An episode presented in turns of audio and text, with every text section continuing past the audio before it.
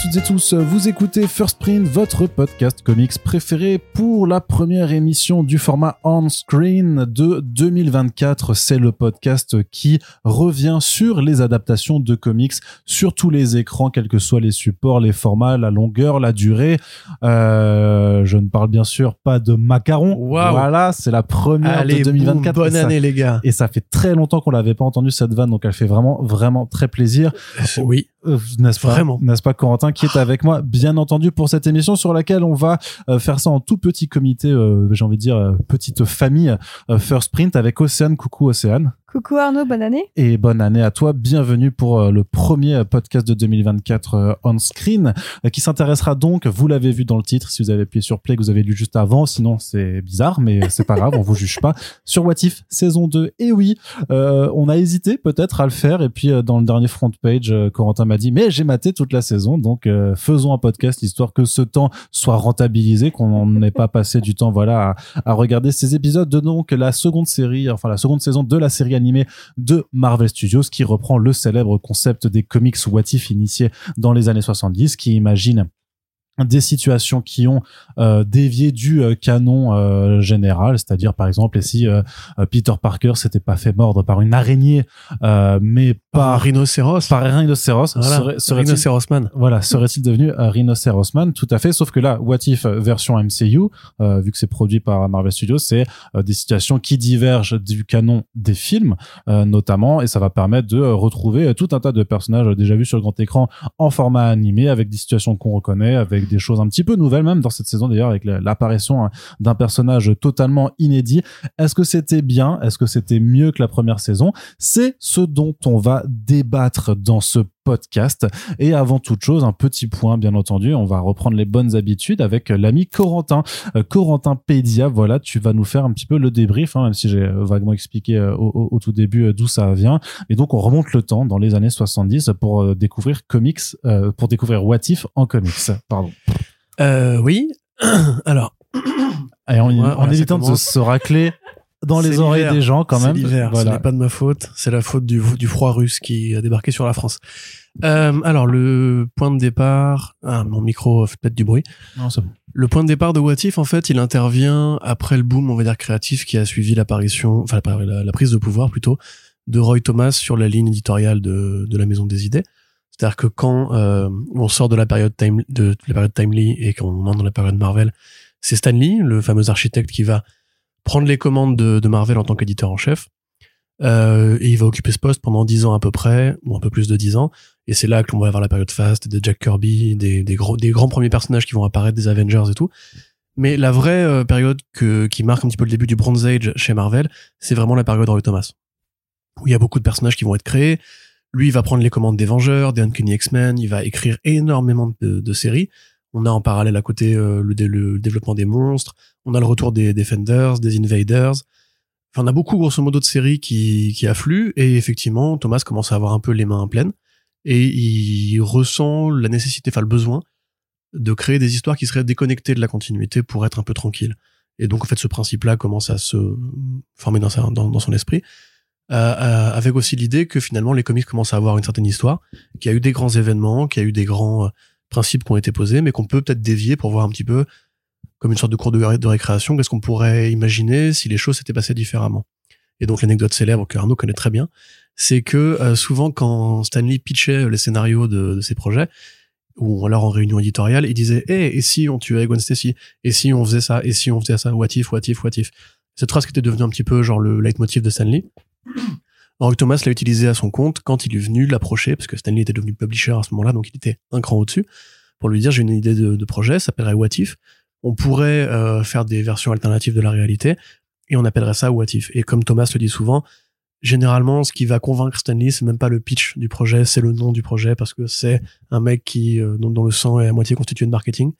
Euh, ce qui est pas du tout étonnant, effectivement. Je veux dire, effectivement, Stanley c'était un peu la rosta, et Roy Thomas c'était plus l'auteur. Dans leur relation à tous les deux, il y a toujours une espèce de de grande ambiguïté, c'est que Thomas c'était un vrai très grand scénariste.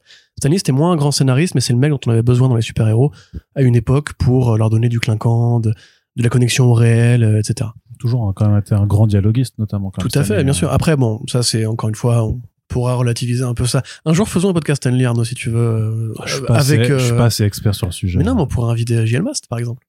Mais voilà. Mais idée. Donc euh, le projet What If, en fait, il démarre en 77 euh, avec un numéro qui sera et si Spider-Man avait rejoint les Fantastic Four euh, pour devenir le Fantastic Five avec un logo araignée sur le sur le plastron euh, par Thomas et Perez, je crois. Arnaud, tu me confirmes? Arnaud va chercher. oui. Et comme ça, en fait, c'est un succès immédiat et comme ça va se matérialiser l'idée tous les deux mois de faire un numéro qui va, oui, explorer une idée X ou Y. Et c'est déjà assez généreux, assez permissif. Et on peut voir What If comme une sorte de première réflexion sur les Elseworlds de, qui vont ensuite fleurir chez DC avec euh, une grande importance. Et le principe même en général du multivers, puisque c'est vrai qu'à cette époque-là, c'est déjà Watu le Watcher qui, euh, qui raconte ces histoires et qui dit bien Ouais. que ça se passe dans des réalités X ou Y. Euh, longtemps avant que le multivers, enfin, on est longtemps avant Crisis, on est longtemps avant justement la mode des multivers qui va arriver dans les années 80-90. Là, on est plutôt à une période, il est trop mignon le chat.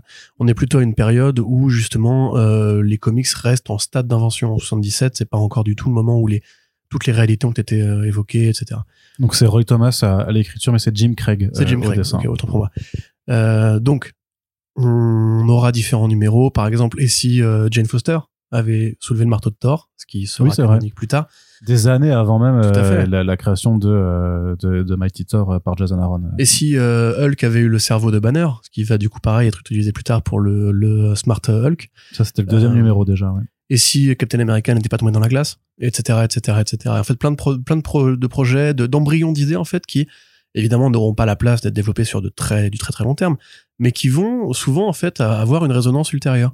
Et ça va être une sorte de laboratoire à idées euh, pour tester des concepts. Il y aura aussi par exemple si Gwen Stacy n'était pas morte, on peut voir aussi comme la première envie de garder Gwen Stacy dans le canon longtemps avant avant Spider Gwen et tout. Euh, et si Electra n'était pas morte, etc., etc. Alors cette série va s'arrêter en 84 à l'époque où c'est Jim Shooter, je crois, qui a repris. euh, Est-ce que c'est encore Shooter? Oui, qui a repris l'éditorial. Euh, elle va revenir ensuite avec un deuxième volume dont qui, qui va être pensé différemment. On aura des numéros qui courront sur plusieurs arcs, des idées parfois plus créatives, parfois moins, mais on, on a compris à ce moment-là la dynamique marketing de What If. Et donc, par exemple, on va créer Mayday Parker, euh, Spider Girl, du coup la, la fille de Mary Jane et euh, et euh, voilà Peter Parker, il est fatigué. Euh, on va aussi voilà poser plein de concepts. C'est pareil dans la première série, il y avait aussi eu l'idée si le clone de Peter était pas mort, ce qui est pareil, on pourrait se dire que c'est aussi la première version de Ben Reilly. Et donc ça voilà, ça ça va durer pendant un temps. Ouais, c'est de 89 à 98. Donc, euh, quand Tout à fait. là aussi, une, une série, euh, une série pardon, de long cours. euh, Oui, mais de toute façon en général le- concept il est assez inépuisable. Effectivement, c'est c'est une bonne idée les what if. Alors euh, justement, ça, ça au bout d'un moment en fait les histoires comme DKR ou les différents principes de réalité parallèle qui ont été posés dans les années 80 vont commencer en fait à prouver qu'on peut faire du, du what if avec des mini-séries ou avec des séries complètes. Et c'est là qu'on n'aura plus besoin en fait petit à petit du principe des what if. Tu vois quand Spider-Gwen apparaît, ça aurait pu être juste un numéro what if, mais on s'est dit et si on faisait une série régulière avec ça? Et c'est pareil avec l'univers Ultimate. Donc au bout d'un moment en fait, cette bonne idée qui était innovante et, et du jamais vu pour l'époque va en fait simplement être une sorte d'ancêtre à des trucs qu'on peut retrouver de plus en plus régulièrement. Et c'est vrai que dans le présent, les what if ont beaucoup moins d'importance parce que c'est plus aussi nouveau le multivers, c'est plus aussi inédit. On a l'habitude, on a même des mini-séries de what if, tu vois, aujourd'hui, euh, avec comment s'appelle euh, L'ombre du symbiote, euh, ça s'appelait? Spider, ouais, Spider Shadow de Chips Darsky, mais c'est-à-dire que forcément, quand t'as eu déjà deux séries régulières de plus de 100 numéros à chaque fois, t'as beau dire que le concept est inépuisable, il y a quand même un moment où les idées, tu, ça risque de, de tourner en rond. Ouais. Et le fait est que ce soit toujours souvent des mini-séries, souvent des mini-séries même de 6 numéros sur lesquels ils font revenir, ça montre aussi que t'as quand même beaucoup moins d'ambition en fait à faire, à faire quelque chose. C'est vrai. Et euh, après, ce qu'on peut noter, c'est que tu avais eu des, des what if dans les, je sais pas, dans les années 2010, 2018, où euh, a- étaient abordées certaines idées en rapport avec des évolutions technologiques, notamment sur Internet, euh, sur ce genre de bien choses-là, sûr, tu ouais. vois. Mais euh, ça reste, c'est vrai que les derniers volumes sont pas très très intéressants. Bah, on pourrait se dire, par exemple, que les, les numéros Edge of Spider-Verse, Edge of Spider-Geddon, c'est des what if quelque part, tu vois. Ouais, c'est un des- petit peu, oui. oui. Mais euh, encore une fois, voilà, ça montre bien aussi l'évolution de Marvel, c'est que maintenant c'est des what if qui ont une vocation beaucoup plus commerciale. On crée ces personnages-là pour créer des, des toys derrière, pour les réutiliser au cinéma, Ouais. pour les utiliser en jeu vidéo. Et bah si, je suis désolé, il y a beaucoup de personnages qui ont été créés pour Spider-Verse, Spider-Geddon, qui ont aussi été créés dans une Ouais, mais je, dis, non, mais je pensais plus au fait que les, dans les comics what if, il y en a pas énormément qui sont réutilisés en toys euh, derrière, je pense. euh. Non, non, mais je parle précisément de Spider-Verse, D'accord, Spider-Geddon, oui. tu vois. ok. Euh, c'est que justement aujourd'hui en fait Marvel c'est plus juste et, et si on étudiait pour le plaisir du scénario une idée particulière Aujourd'hui, il y a plus la logique de si on crée un, par exemple un Spider-Man alternatif, c'est aussi pour les réutiliser plus tard dans une équipe de Spider-Man, comme là récemment avec Wolverine, tu vois, on va faire une série euh, d'une équipe de Wolverine où on va créer une Wolverine parce qu'on sait que voilà, si l'idée elle prend, on pourra lui créer une mini-série plus tard. Donc effectivement, le principe des What qui était juste une sorte de cours de récréation où on pouvait jouer avec les continuités, avec euh, les variables X ou Y, il a moins d'intérêt dans le présent. Ceci étant, on a encore des séries assez régulières, enfin des séries, des annuals assez réguliers, euh, dont un, et si euh, Peter Parker était devenu le Punisher, donc on a un Spider Punisher qui tire des bastos, et si Flash Thompson était devenu Spider-Man, il a été mordu par l'araignée et tout, donc ça ferait un Spider-Man un peu plus méchant et tout. Euh, donc ce concept-là, évidemment, il est intéressant pour Marvel Studios parce que de la même façon, le multivers est devenu un gimmick euh, au cinéma, notamment grâce à l'impulsion de Marvel Studios, hein, entre autres choses. Euh, bah, je, je, voilà. C'est la CW qui a tout fait. C'est la CW qui a tout fait, c'est vrai. C'est Rick and Morty aussi. Je, le, je le défendrai jusqu'à ma mort. euh, et donc c'était euh, quand Bob Iger avait lancé le projet pour euh, de monter la plateforme Disney+, Marvel Studios s'était dit c'est peut-être le moment de commencer à réfléchir à des formats sériels, des formats feuilletonnants. Et évidemment, on est dans un monde de super-héros, dans un monde qui est basé sur les comics, donc l'animation va forcément euh, germer dans l'idée de quelqu'un, tu vois. Mais dans la mesure où Feige préfère le, les images réelles, en tout cas jusqu'à récemment, en considérant que tout est utilisable en canon, etc., il a préféré opter pour de l'animation pour What If dans la perspective de se dire ça, ça va être justement un truc qu'on pourrait euh, considéré comme plus libre, on pourrait être un truc un peu plus violent, on pourrait considérer que la mort existe, et on pourrait même à la limite considérer que ces personnages-là sont sacrificiels. Et c'est vrai que on n'a pas encore eu de personnages de What If qui sont invités dans la continuité principale. On croyait que ce serait le cas pour Doctor Strange in the Multiverse of Madness, mais c'était un autre Doctor Strange méchant, par exemple. Euh, c'est AC Bradley qui va être embauché pour euh, écrire la, première armature du, scénario, euh, dans beaucoup d'idées de la saison 1 qui ont été réutilisées pour la saison 2. Et pareil, là, apparemment, il y a des épisodes de la saison 2 qui seront utilisés dans la saison 3, même si Bradley est parti depuis. Euh, la série, elle sort et elle ne reprend pas le principe des comics euh, What If, c'est-à-dire de changer de dessinateur à chaque numéro, puisque malheureusement, on est chez Marvel Studios, on n'a pas forcément envie de faire beaucoup d'efforts. Et au niveau de l'esthétique qui a été adoptée, qui fait très animation flash, animation 3D, on n'est pas du tout sur un, degré d'excellence ou de, de, qualité qui évoquerait le travail de WB Animation, par exemple. Donc voilà, on a une anthologie qui sort, euh, qui a des bons et des mauvais moments. On remarque comme la saison 1 de What If ose justement aller vers le pessimisme. On a un, un, un Pym qui va tuer euh, des gens parce que sa fille euh, s'est faite blaster, tu vois. Doctor Strange n'a plus de cœur. Doctor Strange n'a plus de cœur, évidemment, voilà, effectivement. Euh, Killmonger qui va tuer Iron Man, voilà, il y a plein de trucs qui où on, on, retrouve le côté noir justement du des What If où puisque rien n'est vrai, tout, tout, tout est permis on peut se permettre effectivement des trucs très négatifs, très pessimistes. Puis même l'épisode des, des, zombies qui est quand même un, peu raté, il y a quand même des gros moments de, de noirceur dedans où quasiment personne n'en rééchappe. Oui, tout à fait, ouais. Et pareil, voilà, les Marvel Zombies, c'est une façon aussi de se dire avec What If, on peut commencer à caresser des trucs qui seraient plus compliqués à adapter en image réelle. Donc ils, ont, ils vont prendre les idées de Marvel Zombies de... Enfin, qui seraient plus compliqués si... Enfin, qui enfin qui sont plus compliqués par rapport à la politique euh, visuelle de Marvel Studios. Tout à fait. Euh, alors voilà, effectivement, bon, une saison qui est euh, contrastée. Quelque part, la sortie de la saison 2, je pense, nous permet de la revoir à la hausse. Euh, il s'est passé un truc entre la 1 et la 2 aussi, c'est que quand Disney, a, enfin quand Marvel a été sur Disney+, je pense que l'idée était juste d'avoir des produits de fill-in entre deux films. C'est-à-dire, on va continuer notre logique d'univers partagé avec un épisode, un épisode, un épisode, un épisode, un épisode, sauf que les épisodes avant étaient des films. Maintenant, c'est un film, une série, un film, une série, un film, une série. Et en fait, comme beaucoup de conglomérats, ils se sont aussi posé la question de comment accompagner des événements annuels au niveau marketing. Et donc, bah, par exemple, on a eu euh, Werewolf by Night en couleur qui a été tombé pour Halloween, par exemple. La série Hawkeye, euh, qui a juste repris une des idées du comics Hawkeye de Fraction et Hara, qui était ce numéro où Hawkeye est chez lui à préparer Noël avec son petit bonnet, et qui a donné un, un film de merde. Euh, découpé en six épisodes où on reprend tous les clichés des films de Noël, le papa qui, qui doit rentrer à l'heure pour le réveillon, euh, la fête à New York avec la patinoire, le grand arbre, etc. Euh, et là, en fait, de la même façon, What If saison 2, c'est un produit de Noël. C'est un produit qui a été présenté pour accompagner les fêtes. On avait une campagne de promo très tapageuse avec tout l'apparat noëlistique, une logique de calendrier de l'avant qui courait même jusqu'au 31 décembre en vérité. Hein. C'est que ça a commencé à être diffusé le 22. Le 22 pour que, pour que le 24 tu aies l'épisode de Happy. Le, le, voilà, l'épisode, le, le, vrai épisode de Noël de, ouais. de cette saison. Effectivement, c'était, c'était à l'inverse, en fait, des, euh, des modalités de diffusion de, de, toutes les autres séries à Disney Plus jusqu'à présent, en fait, où c'était un épisode hebdomadaire avec parfois deux ou trois épisodes juste pour le lancement. Là, effectivement, d'avoir un épisode quotidien. euh, pour euh, voilà effectivement pour occuper les Américains et, et le public du monde entier pendant les fêtes de, de fin d'année. Ouais. Et euh, ça, je pense que ça a aussi influencé la tonalité de cette saison, qui est beaucoup plus légère et beaucoup moins pessimiste justement que la première. Il y a vraiment que un seul épisode qui est vaguement sombre, on va dire. Et encore, euh, il y a aussi un truc qui a été fait pour euh, le premier. Voilà, tout simplement. Ah Euh, oui, voilà. oui, rapidement, oui. Oui, oui, rap- mais c'est vaguement sombre. J'ai pas Oui, euh, j'ai pas dit sombre. hein, j'ai dit vaguement sombre. C'est que ça commence, tu te dis ah oui, on va retrouver cette tonalité-là. En fait, pas du tout. Oui. Mais on va en parler. Et euh, qu'est-ce que je voulais dire Oui, voilà, on, on va avoir un truc qui est beaucoup plus optimiste, beaucoup plus positif, qui est une suite directe. Et un truc qui s'est passé, c'est que Marvel Studios s'est associé avec euh, les représentants de la, la nation amérindienne des Mohawks pour créer le personnage de Kaori, qui est donc une création originale qui n'appartient pas au catalogue de Marvel Comics, qui est un pur produit de Marvel Studios. Euh, voilà, j'ai pas de entiers à faire là-dessus pour le à moment, faire, ouais. Mais euh, c'est un peu la fin, la, la, la fin de ce point. Très bien. Chose à ajouter. Eh bien, merci beaucoup, euh, Corentin. Pour, il y aura un spin-off Marvel Zombie aussi qui va être fait euh, en animation. C'est ça, et qui, euh, qui s'inspire directement de, l'é- pardon, de l'épisode Marvel Zombies de euh, What If et pas des comics Marvel Zombies de euh, Mark Millar et Robert Kirkman. Euh, C'est l'heure à présent que nous avons fait euh, ce petit topo de faire le petit tour de table, hein, puisque nous sommes en petit comité euh, pour cette émission. Et donc, je me tourne tout naturellement. Enfin, je me tourne pas puisqu'on est en face, mais Océane.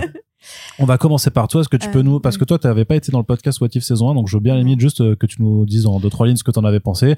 Et du coup, en conséquence, quelles étaient tes attentes pour euh, cette saison 2 et donc ce que tu en as pensé. C'est à toi. Bah alors à l'époque, j'avais trouvé la, saison 1 un peu déceptive, c'est-à-dire qu'il y avait de très bonnes idées dans chaque épisode, mais l'exécution n'était pas forcément au rendez-vous, si ce n'est euh, pour deux trois épisodes comme euh, celui où euh, c'est T'Challa qui devient Star-Lord que qui, qui a voilà une affection de ma part parce que c'est la dernière fois qu'on voyait Chadwick Boseman dans le rôle de, de T'Challa. Euh, J'aimais beaucoup l'épisode de, de Doctor Strange et dans un registre beaucoup plus léger et débile, j'ai adoré l'épisode de Thor avec Jane Foster.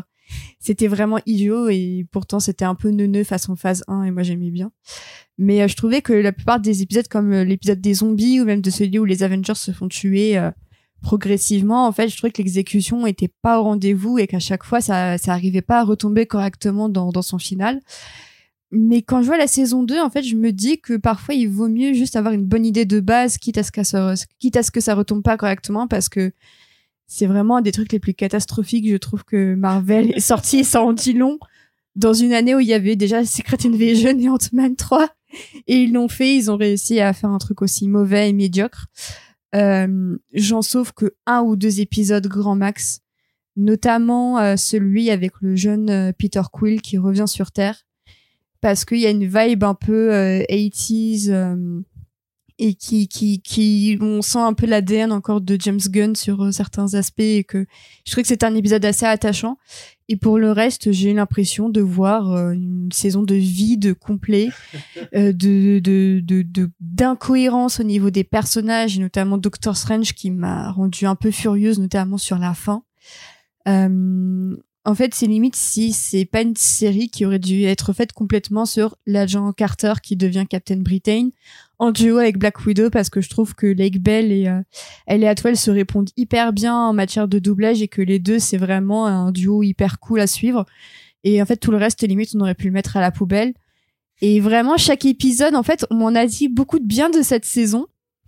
Et en fait, à chaque épisode, c'était à peu près à la déconvenue, c'est-à-dire les, les cinq premières minutes, ah ouais, ça a l'air intéressant. Et ensuite, je passer 20 minutes sur mon téléphone parce que ça me saoulait. Euh, et Corentin est témoin de ça. Euh, je- on a vraiment terminé la saison en se disant, mais qu'est-ce qu'on vient de regarder? Ça, ça, ça ne raconte rien, ça ne va nulle part, ça donne aucune promesse. Euh, ça recycle des personnages qui sont tous morts les uns après les autres au lieu d'exploiter ceux qui sont toujours vivants. Euh, C'est vrai que très peu de présence de la phase 4. en vrai. de la phase 4, donc Sam Wilson, il n'existe pas. Shang-Chi n'existe pas. Miss Marvel n'existe pas. Bah, il, il- Il y en a beaucoup qui n'existent pas et en fait tu te dis mais pourquoi se restreindre à tel noyau de personnages qui sont déjà morts? En plus même pas avec les vrais comédiens de doublage Alors, j'ai peut-être juste une réponse entre parenthèses par rapport à- au moment où ça a été produit et écrit. Peut-être que les films en question de la phase 4 n'étaient pas tout à fait sortis et qu'ils n'avaient pas forcément encore prévu euh, pour les acteurs. Parce que ça, ça remonte quand même la production et on sait que les saisons avaient été découpées. Ouais, mais tu sais que les... c'est vrai que c'est- mais c'est vrai que t'as le mandarin. Mais je veux dire dans, dans le sens où Vice. euh, Ok. Black Widow était dedans alors que c'était quasiment la même année. hein. T'as quand même 2018, deux euh. trois personnages qui Ouais, parce que tu vois en phase 4. Parce que je me rappelais juste que là, à la, à la base, ça devait être une saison qui a été ensuite découpée en deux Oui, oui. euh, de façon un peu artificielle pour Oui. euh, et, étaler sur le temps. euh, je Mais, me dis mais- mais peut-être tu vois, que par tu- exemple, bon. Sam Wilson, il est quand même là depuis depuis 10 ans et Oui, c'est vrai. et Après, il est pas dans, dans l'extrait de la saison 3 qu'on a vu, je me rappelle plus s'il était Bah, c'est le Winter euh, Soldier que tu vois, mais je non, sais plus qui est son, son, son sidekick. Mais je trouve qu'il y a quand même un gros, encore des gros soucis même de, de représentation euh, à ce niveau-là. Et là où la saison 1 avait pour elle au moins de bonnes idées et un aspect un peu nostalgie, là sur cette saison, à part euh, réentendre Kate Blanchett qui a quand même l'air un peu de s'amuser et John Slattery, bah franchement j'ai, enfin j'ai vraiment rien ressenti du tout. Et j'en suis sortie avec une grosse impression de, gâchis et, euh, et le, fait que bah, le, format voilà de What If de Essie était vraiment pas exploité du tout parce que c'est pour, cer- pour certains épisodes c'est vraiment des histoires qui euh, auraient pas eu besoin d'être des What If comme celle de Happy euh, le, le soir de Noël qui m'a saoulé à un point astronomique donc euh, vraiment une grosse impression de tout ça pour ça et de, de, de, de remplissage euh, assez triste quand on sait les idées qui ont été refusées, euh, notamment sur Spider-Man qui devait avoir un épisode un peu sombre. euh, De toute façon, ouais, Children of Men. hein. Ouais, ouais, ouais. Ouais, ouais. Mais ça, on l'aura en saison 3, je pense. Je sais pas, franchement. Mais euh, donc euh, voilà, en tout cas, vraiment très euh, très déçu et, euh, limite, je, je préférerais revoir la saison 1 qui avait beaucoup plus d'idées sympathiques. Très bien. Euh, bah, Corentin, je me tourne vers toi pour savoir si ce constat est partagé, parce que donc vous avez regardé la série ensemble, et euh, j'imagine que c'était c'était bien de savoir l'un l'autre pour s'épauler, pour Mm. se soutenir dans cette Ouais, épreuve. ouais, il y a eu beaucoup, il y a beaucoup d'échanges de regards euh, un peu paniqués.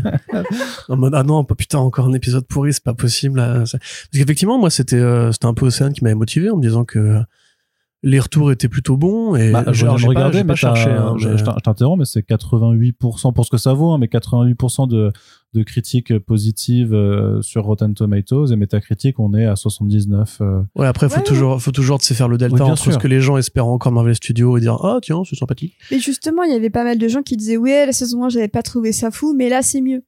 Et en fait, c'est ça aussi qui m'avait dit ah bah vu que moi j'ai pas totalement détesté la saison 1, bah là du coup, je vais encore plus aimer et ça va un peu- Mm. un peu me réconcilier avec Marvel après une année euh, très compliquée. Alors, en plus, c'est vrai qu'il y a ce côté très inoffensif. Enfin, c'est une série qui cherche à, à rien poser. Je me corrige, d'ailleurs, tout à l'heure, j'ai dit qu'il n'y avait pas eu de vraies conséquences sur le multivers Marvel. Après What If saison 1, il y a quand même Captain Carter dans euh, In the Multiverse of Madness. ça tient, ouais, plus Voilà. du clin d'œil que. Mais c'est vrai que techniquement, en plus, ils avaient joué sur la confusion du public entre le Doctor Strange suprême et le vilain Doctor Strange qu'on retrouverait Ouais. euh, dans Multiverse of Madness. Mais même Vanda, on avait l'impression que ce serait la Oui. Vanda de Marvel de l'épisode zombie et en fait non, c'est juste elle qui Non, est non. possédée par euh, un autre Tout à Ouais, fait. tout à fait. Ce qui n'empêche pas des gens de faire des captures d'écran pour faire genre c'est la même chose, mais voilà. Alors moi, pour euh, résumer mon avis, c'est vrai que j'ai pas vu Secret Invasion et Ant-Man 3 avec le recul, en fait, c'est tellement un nanar que quelque part, je- j'ai même plus forcément d'animosité envers lui. Je pense que ça doit faire depuis Moon Knight que j'ai pas été aussi énervé euh, devant certaines certaines choses que Marvel Studios me propose. C'est-à-dire que honnêtement, en tant que fan de comics, hein, bien sûr, euh, pour essayer d'être euh, d'être assez modéré, je pense que c'est une insulte euh, à, à l'intelligence et au respect même de sa propre communauté de fans. Qu'est-ce que ce serait si t'étais radicalisé, purée? Ah, mais j'aurais des mots plus durs. C'est-à-dire que par exemple, bon, il a fait beaucoup parler l'épisode de Die Hard, hein, parce qu'il y a, il y a- il a pas de nom cet épisode, j'en ai rien à foutre s'il a un nom officiel, c'est l'épisode Die Hard, point. On cite Die Hard, mais à, à tout bout de champ, ça, ça y est, ça commence à m'énerver. On cite Die Hard à tout bout de champ, et déjà ça c'est très énervant en 2024, 2023, 2024, 2022, parce que vous voulez. Die Hard, par exemple, c'est une convention de cinéma où il y a eu ce débat pendant 10 ans. Est-ce que Est-ce Die que Hard, c'est un film de Noël. Et résultat, en fait, tout le monde l'a utilisé pour faire des épisodes de Noël. T'as un épisode Stargate de Die t'as un épisode Lois et Clark de Die t'as un épisode des Simpsons de Die t'as un épisode Family Guy de Die t'as un épisode de tout en Die. Tout le monde a fait Die. Brooklyn Nine-Nine a fait Hard pendant des saisons et des saisons entières. C'est la pop culture, ça. Et un jour, Rick et Morty est arrivé et a dit, regardez, c'est un monomythe Die Hard, c'est tellement chiant, tout le monde fait ces références-là, essayons de la casser. Et après, en fait, tu peux plus faire Die Hard. L'épisode n'était même pas bon d'ailleurs. Il de était Rick and pas bon, Morty. Il était pas bon en fait. C'est quand même la preuve que même, même les mecs qui te disent on va faire un méta Die Hard pour dire qu'il faut arrêter de faire du Die Hard, il est pas bon, ça veut bien dire qu'enfin, qu'il faut arrêter de faire du Die Hard. Les mecs non seulement ils te font du Die Hard, mais ils te le font avec un mégaphone. En mode, hé, regarde, c'est Die Hard! Et t'es en mode, mais j'ai compris, j'ai vu Die Hard, c'était bien, c'était il y a longtemps, j'ai kiffé, il y a eu d'autres suites même qui étaient bien. Mais là, c'est bon, quoi. En fait, euh, vous- avez eu Shane Black sur Iron Man 3, qui était un des, un des architectes de cette génération de films de Noël, action, etc. Euh, Faites-moi une référence à Iron Man 3 si vous voulez faire un film de Noël façon années 90. Pourquoi faire du Die Hard comme ça? En plus avec ce mec qui imite Tony Stark, enfin Donald Jr., qui fait un taf tout à fait correct. Mais il y a vraiment un- une sorte de côté euh, ah, ah, c'était bien la phase 1 quand même. hein. Ouais. Rappelez-vous qu'est-ce qu'on se marrait. Oh Tony Stark il était cool quand même. Oh puis Thor il était un peu concon à l'époque, il y avait pas ce côté euh, absurde à la Waititi. Non non, c'est juste un gros débile. Et tu, tu, tu te réveilles et tu te dis mais en fait vous en êtes encore là avec cette nostalgie euh, vraiment malsaine, malaisante. Après spoiler alert, il y a un épisode Marvel 1602 qui est quand même un truc qui est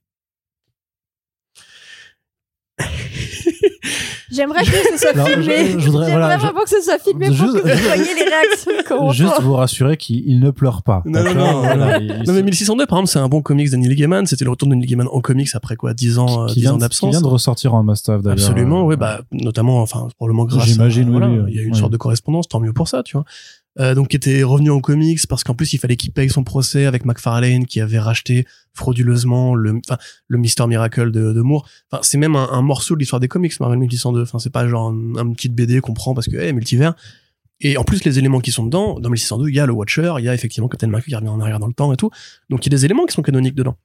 Et les mecs ils t'en font une comédie façon le Robin des Bois de Mel Brooks euh, où tout, tout le monde est débile. Tout le monde est débile, point. Le seul truc qui va être rigolo, c'est quel gadget on va adapter pour dans cette technologie un peu bizarre qui est le, la médiévalité. Et en fait, après, tu dis, mais ça, vous pouviez le faire sans même avoir besoin de vous connecter à 1602. La moindre période aurait Oui, été oui, la mais- bonne. Mais c'est comme le Marvel Zombie, c'est on utilise le nom d'un comic book euh, très connu d'une marque en fait en tant que tel même si euh, 1602 a moins été exploité que Marvel Zombies en tant que tel parce qu'il n'y a pas eu de 4 5 suites Ouais. après tu vois et d'une part ben il y a des gens qui connaissent un peu et d'autre part ben c'est le euh, le clin d'œil easy euh, marketing pour les fans Mais de ouais, comics voilà. tu vois Voilà, c'est ça. Et justement, tu, tu as très bien dit le truc. Euh, de la même façon que la série Hawkeye, euh, c'est un, un doigt d'honneur euh, à tous les gens qui aiment bien la bonne bande dessinée américaine. Sans pour un truc, c'est quand même assez honteux de faire référence à l'un des comics qui a vraiment marqué l'histoire de Marvel récemment pour en faire ce et truc-là. toute l'industrie hein. On va pas refaire le podcast Hawkeye, exactement, Ouais. toute l'industrie. Euh, pourquoi est-ce qu'ils ont fait cette série Hawkeye? Parce qu'il leur fallait un produit de Noël et donc ils ont été cherchés dans les codes des films de Noël qui existent depuis la nuit des temps. Là, de la même façon, ils ont un boulevard pour être créatifs. C'est pas canonique avec le multivers. En vrai, on s'en fout. Ils peuvent faire ce qu'ils veulent. Ils peuvent, ils peuvent s'amuser. Effectivement, dans la 1, ça, ça, m'attriste parce que je, moi aussi, je revois cette saison 1 à la hausse alors que je, ne l'aime pas fondamentalement. Mm. Mais parce que je la trouvais qu'au moins, ils s'amusaient à jouer avec justement cette, cette liberté qu'ils avaient. Ils pouvaient dire Hank Pym est un tueur en série. Et ben voilà, ça c'est un truc qu'ils n'auraient pas fait au Et- Et, cinéma. en plus, je trouve que chaque épisode de la saison 1 a, a son ton bien particulier qui fait que y a, y a c'est un ensemble assez euh, hétérogène en fin de compte. Ouais. Parce que chaque épisode, on va aller du très très très très sombre avec Doctor Strange, qui est peut-être un des trucs les plus noirs produits par le MCU, à un truc vraiment euh, vraiment euh, turbo débile, comme j'en parlais tout à l'heure, l'épisode Ouais. de Thor avec euh, Jane Foster. Et même un truc un peu plus un peu plus tendre aussi façon T'Challa qui devient Star Lord qui est pour moi un épisode vraiment très voilà très bienveillant Bah, ça, ça, je trouve que la, je la- trouve la que ça réplication de ça, c'est celui dont tu parlais tout à l'heure euh, avec les Daddy Avengers quoi des années 80. ouais C'est vraiment le seul où tu te dis ah tiens ouais limite ça aurait pu donner une petite série en quelques épisodes sur ouais What If il y avait eu une équipe avant l'équipe et et on explore pardon cette zone de liberté. Mais justement au lieu de profiter de ce- ce- cette page blanche qu'ils ont, Mm. ils ne font que faire des renvois à d'autres œuvres de fiction. Tu sais, tu vois l'épisode sur Kaori, tu dis bah ouais c'est Pocahontas quoi. ouais Et je suis, je, suis, ouais. je suis désolé de le dire parce que les Amérindiens ont plein d'autres mythes, plein d'autres représentations culturelles. On a vu, nous, Killers of the Flower Moon, quelques semaines avant de voir cet épisode de What If. Même non, quelques jours avant, je oui crois. quelques jours après même Et quelques jours après, ouais, voilà. Et honnêtement, enfin, c'est d'une tristesse folle. Euh, ils font l'épisode de Noël, ils font du Die Hard. Et, et tout est cloné comme ça. D'autres modèles de fiction, d'autres trucs qui n'ont rien à voir avec les comics Marvel, la générosité, la créativité. Comme je le disais, le Robin des Bois de Mel Brooks, mais c'est pareil, c'est la série animée Robin des Bois Junior. Ils, ils- ils n'ont aucune envie, en fait, d'aller chercher ce qui fait la valeur réelle des histoires qui sont censées quand même adapter ou développer. Ils font juste que cloner des modèles. Et par exemple, Captain Carter, moi, un personnage pour lequel j'ai beaucoup de respect, Ouais. je trouve que c'est une très bonne idée de Kevin Feige, justement. Euh, parce que je crois pas que ça a été beaucoup fait en comics, ce Sharon Carter qui devient Captain Britain. Alors pourquoi ne pas l'avoir câblé Captain Britain C'est pareil, on peut se poser la question. Mais l'épisode qu'on a avec elle, qui est un, un mix de euh, Winter Soldier et Black Widow, bah, il a une idée qui est sympa, qui est le village, euh, le village test mon nucléaire où on a les robots, etc. Ça, Ouais. C'est cool. T'es en mode ouais, bah, pourquoi pas. Mais par exemple, les interactions qu'elle a avec euh, Steve Rogers, Hydra Stomper, mais on te remet la putain de musique qu'on a eue à la fin de Endgame où ils dansent. on te remet encore, oui, leur relation dans aucun multivers, à part 616, ce sera jamais résolu parce que c'est leur histoire, ils ont pas le droit au bonheur. Et t'as envie de dire, mais ça, je l'ai vu, mais dans combien de, combien de films? C'est tout le leitmotiv de Cap, de Cap depuis Cap 1. Euh, et, et euh, Hayley Atwell, on lui refait cette, cette même histoire-là, elle a même pas le droit à un bout d'originalité. C'est une Captain America, Britain. Euh, donc son destin, c'est de tomber amoureuse d'un mec Ouais. et de patienter des décennies et des décennies avant de finir avec lui. Ouais. Et même quand Steve il est pris par l'espèce de de virus euh, de l'hydra, je sais pas quoi là, où elle lui dit euh, combat, c'est mauvais penchant, etc. Et finalement il y arrive. Et tu dis bah oui je sais. J'ai vu Winter Soldier, espèce d'imbécile. Enfin, je suis pas surpris une seconde. J'ai déjà vu ce film. Là, je le vois en version courte et moche. Et, ça- ouais, ça- Et surtout que le comédien qui double Steve Rogers, il est pas bon du mais tout. oui, mais ils ont même euh, pas fait un vrai match voice, quoi. Ouais, ouais. Et donc bref, voilà, c'est c'est c'est un, une trahison complète en fait de- du concept des What If, de même leur propre histoire, parce que encore une fois, il y a eu des productions plus récentes. Je ne dis pas que euh, qui étaient des grands des grands trucs, tu vois, mais justement, c'était l'occasion un petit peu de de se dire bon bah peut-être qu'on a foiré, par exemple Shang-Chi. Euh, essayons de faire un truc un peu différent, essayons d'aller dans le plus radical, essayons de faire un truc qui prenne plus de risques. Même Loki, Loki n'est pas là. Loki, ça a été quasiment le seul personnage qui a eu droit à des bonnes productions en continu depuis toutes ces saisons, enfin toutes ces toutes ces années. Ouais. Et mm, enfin, il y, a, il y a plein de trucs à faire justement en se disant euh, si Loki finalement avait rejoint la TVA et pour de bon et tout. Moi, j'aurais une idée d'épisode, c'est et si Loki était devenu comédien et qui jouait du Shakespeare aussi, et si Loki était devenu Shakespeare, parce que le moment où il fait la tirade To be or not to be, récité par Tom Hiddleston, là, tu te dis, Ouais, putain, ouais. il y a un truc, en fait. C'est, tu, ouais. te, tu te rappelles de, de, une des rares plus-values de, d'avoir tout le casting quasiment des films, c'est de te dire, en fait, c'est aussi, c'est aussi lui un très bon comédien. Et franchement, tu sais, même un truc à la con, vraiment, genre, en, en l'entendant parler, je me suis dit, mais en fait, en- Loki qui joue du Shakespeare, déjà, c'est un gentil renvoi au Thor 1 de Kenneth Branagh qui était vraiment très shakespearien dans ses thèmes.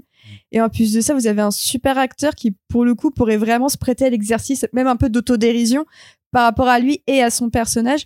Et en fait, non, c'est juste une blague pour dire que tout le monde s'emmerde quand il, quand Bah il oui, le voit puis en jouer. plus, et- c'est l'un des Oh, rares oh personnages là qui a eu droit à, à toute cette. Mais c'est pareil, genre Thanos. Ah Enfin, oui, Thanos c'est oui, devenu l'un des grands vilains de l'univers Marvel. C'est un vilain qui a une, une existence pop culturelle qui est énorme. Et qu'est-ce qu'on en fait? On en fait, euh, il a le bâton du Grand Master, il va attaquer Thanos et point. C'est ça l'existence de Thanos dans le multi de la série What If. Ils comprennent pas même leur propre force, sur quoi ils sont, ils reposent. Ouais. Et ben en définitive, voilà, il y a quelques trucs qui m'ont qui m'ont amusé. J'étais content effectivement de voir cette petite équipe avec John Slattery et tout. C'était trop cool, ouais. Euh, même, tu vois, retrouver Chris Hemsworth qui joue l'espèce de roi alcoolique euh, dans 1602 et qui a cette voix de Chris Hemsworth qui, lui, tu sens qu'il est juste là pour se marrer, il prend pas ça au sérieux, il s'en fout depuis très longtemps. Et juste, bah, il s'amuse. Et t'es en mode, ouais, mais je t'aime bien, je suis content de t'entendre, tu vois. Et après, là, t'on fini la saison. Et rappelle-toi, quand on a fait le podcast What If, Arnaud, on était tombé, tombé d'accord, toi et moi, que l'intérêt de la première saison, c'était aussi qu'il y avait, en fait, un truc filé qui finissait par une bataille finale et qui Ouais. même rendait ses lettres de noblesse à Ultron, qui avait pas eu le droit à un film Non, c'était cool. voilà. Alors que là, même pas. Enfin, genre, le, non seulement ils gâchent leur meilleur épisode de la saison 1 en faisant de, je sais pas, bon, leur alerte, ils gâchent un très bon élément de la saison 1. Mais en plus, en plus de ça, la bataille, elle est merdique. Euh, le motif du vilain. ultra longue, elle est, ultra mais Et bien longue. sûr. et on dirait un truc à la Secret Invasion où tu as un personnage qui a littéralement 3 quatre pouvoirs et, trois, euh, et au lieu de d'avoir les personnages d'Emilia Clarke qui a un bras de chiole qui a Il y a des un bras de pouvoirs un peu ouais. chelous en mode euh, j'en sais rien j'ai pris n'importe quoi bah là c'est Ella qui a euh, je sais plus quoi je sais plus quoi je vais faire et tu te dis mais inventer un peu des trucs Ouais, surtout que ouais, ouais. reprendrait là, bon, c'est un peu inattendu. En plus, ils, ils ont littéralement l'une des meilleures actrices du monde à leur disposition qui a accepté de revenir, Kate Blanchette. Et, tu, et autant je trouve que l'épisode où elle réapprend, entre guillemets, à être un peu gentille, bon, c'est un peu Marvel qui se dit, ah bah tiens, les méchants, ils peuvent jamais rester méchants, il faut forcément qu'ils redeviennent gentils. Mais elle le joue bien, je trouve. Tu vois qu'elle est un peu amusée à l'idée de le faire, que ça la... Voilà, j'adore Kate Blanchette, donc euh, je suis pas très objective à ce sujet, mais quand tu vois ce qu'ils en font à la fin, je me dis, mais tout, tout ça pour ça, quoi. Ouais, c'est ça. Et donc, du coup, le motif du vilain, du grand vilain de cette saison, c'est encore une fois Doctor Strange et the Multiverse of Madness, c'est le motif de Wanda. Ouais. C'est le motif de ah bah je suis en deuil, donc je suis prêt à massacrer l'univers entier. Et t'as envie de dire mais c'est pas comme ça qu'on crée des vilains attachants. C'est pas comme ça qu'on écrit une série. C'est pas comme ça qu'on fait de la fiction. Niquez-vous et euh, et moi je vais aller lire mes BD où je me sens respecté et bien dans mon univers confortable intelligent. Après, si tu veux des BD où tu te sens pas respecté, je peux t'en conseiller quelques-unes Oui, je de- sais. de chez Marvel Je aussi sais. ré- ré- récemment. Ah, bref, du coup, voilà, je parle trop longtemps déjà. Arnaud, à toi. T'as- donc t'as pas aimé quoi Non, Si, si, je, si je je sais pas si je dirais ça. Mais moi, il y a, il y a un truc aussi moi qui me déçoit, c'est que j'ai trouvé le, le personnage du Watcher beaucoup plus intéressant en saison 1 parce que ça finissait par remettre en question bah, le, le concept même du, du Watcher qui à la fin se retrouve lui-même complètement désarmé face à Ultron et qui lui-même se retrouve en danger. L'une des seules bonnes idées de la saison 2, c'est de le faire interagir avec euh, Captain Carter, qui est à peu près la seule à savoir qu'il est là. Et c'est même pas assez bien exploité, alors que ça aurait pu être une idée hyper intéressante et qui est beaucoup mieux exploitée dans Moon Girl and the Dinosaurs. Tout à fait, The. Dinosaur. Voilà, Bien sûr. C'est ce que j'ai à dire. le, le Beyonder Funky. Qu'on reprendra en podcast Ouais. après la saison 2 du coup pour faire Mais un- justement, un je trouve que même, voilà, bah, pour, sans, sans trop spoiler ce qui se passe dans Moon Girl, il y a aussi un Watcher dans euh, Moon Girl et qui est beaucoup mieux. C'est Lawrence Fishburne en plus, non qui... Qui est, Oui, le- oui. Et qui est Laurence Fishburne, qui a ses petits numéros musicaux qui sont incroyables.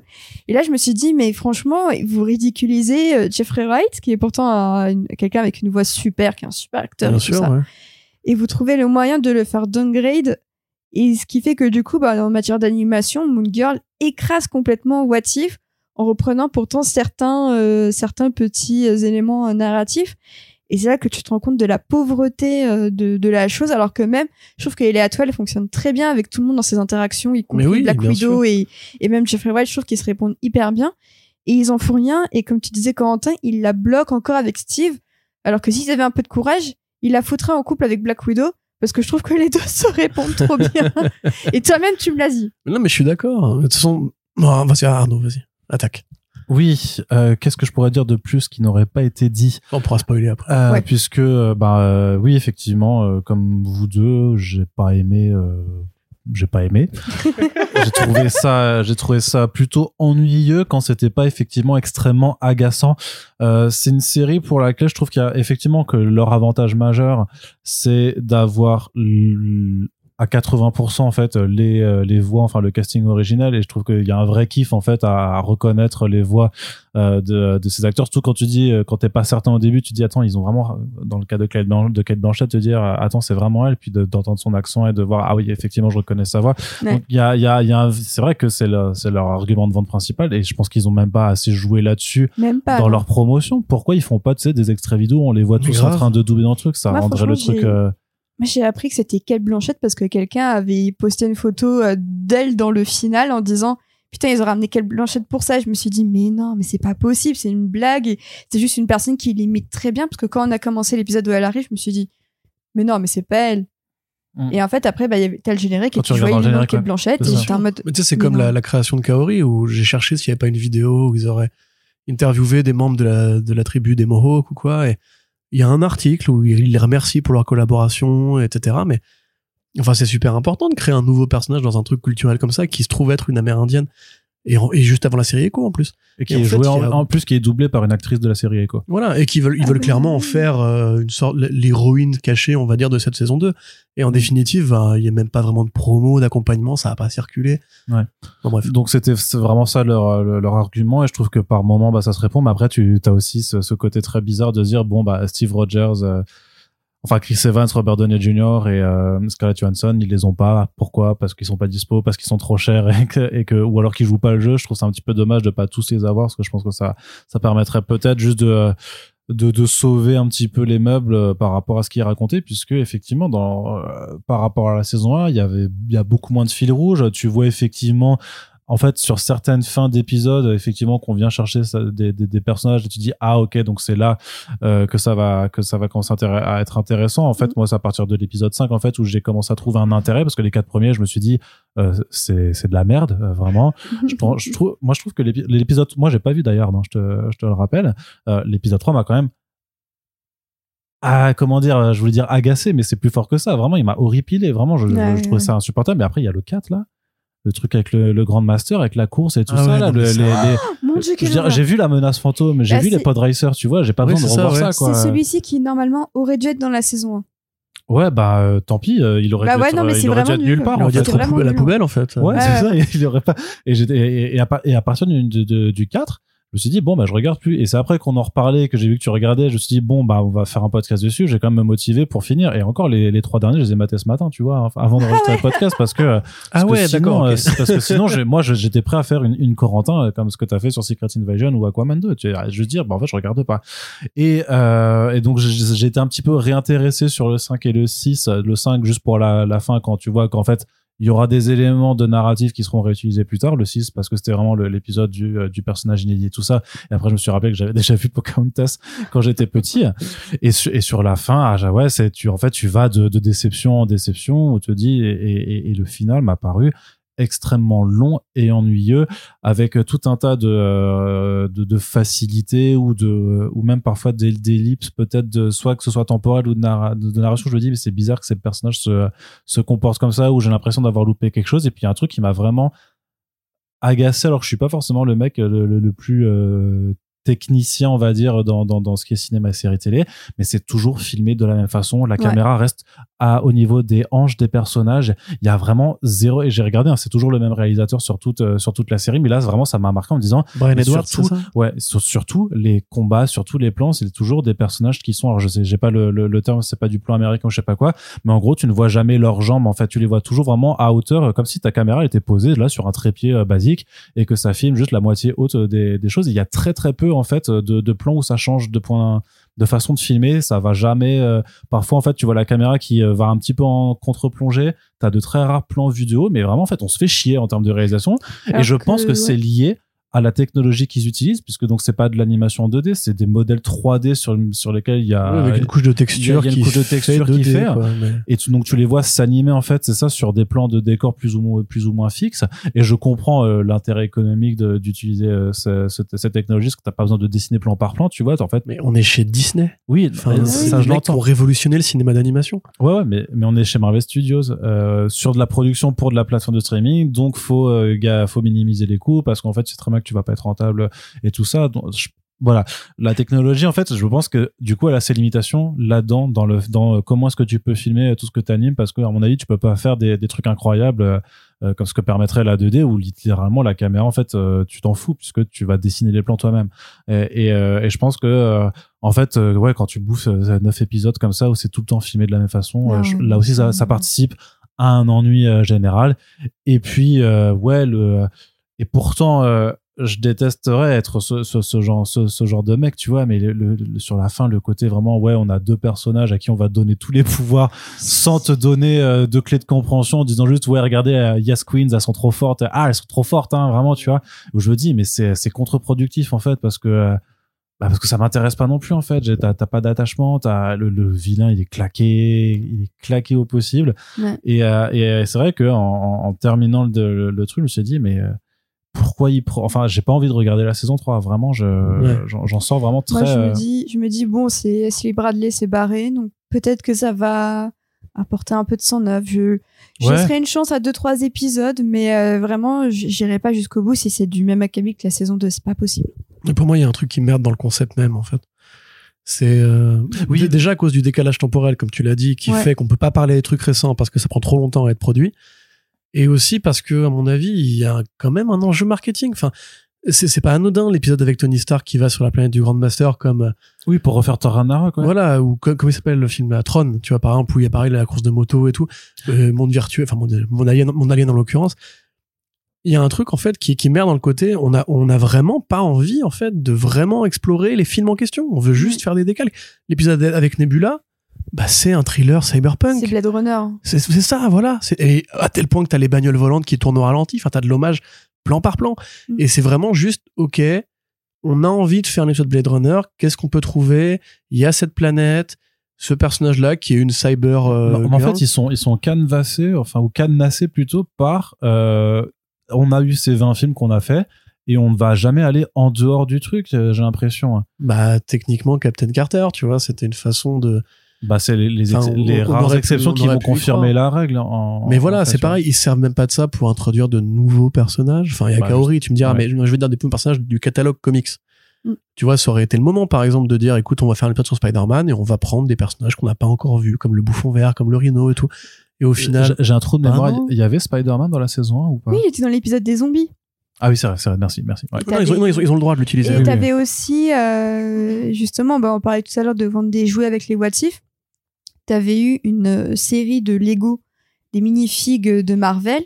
Et en fait, dans une des, des, séries, tu avais par exemple Spider-Man avec la cape de Doctor Strange, des petits trucs comme ça. De, de What If, il y avait quand même deux, trois designs, genre que bah, Captain Carter, elle avait eu sa petite minifig, des, Ouais, des- elle, des oui, trucs comme clairement. ça. De toute façon, euh, j'ai j'ai apprécié le fait qu'à la limite qu'elle soit, une héroïne qu'on puisse retrouver à plusieurs, euh, à Oui. plusieurs Ouais. reprises. Ouais. bah, Ah, pour moi, c'est vraiment elle qui ressort de, de, Ouais. de What If. hein. Mais ceci étant dit, ça aurait été peut-être pas plus mal de changer de vilain et de refaire les Avengers du multivers parce qu'ils ont Mais posé oui. ce concept. Oui, Avec le bah nom ronflant et tout. pourquoi. euh, Tu sais, il y avait- même le, le plan euh, circulaire là qu'ils avaient fait pour Avengers 1, qu'ils avaient refait avaient pour les. Avengers du multivers.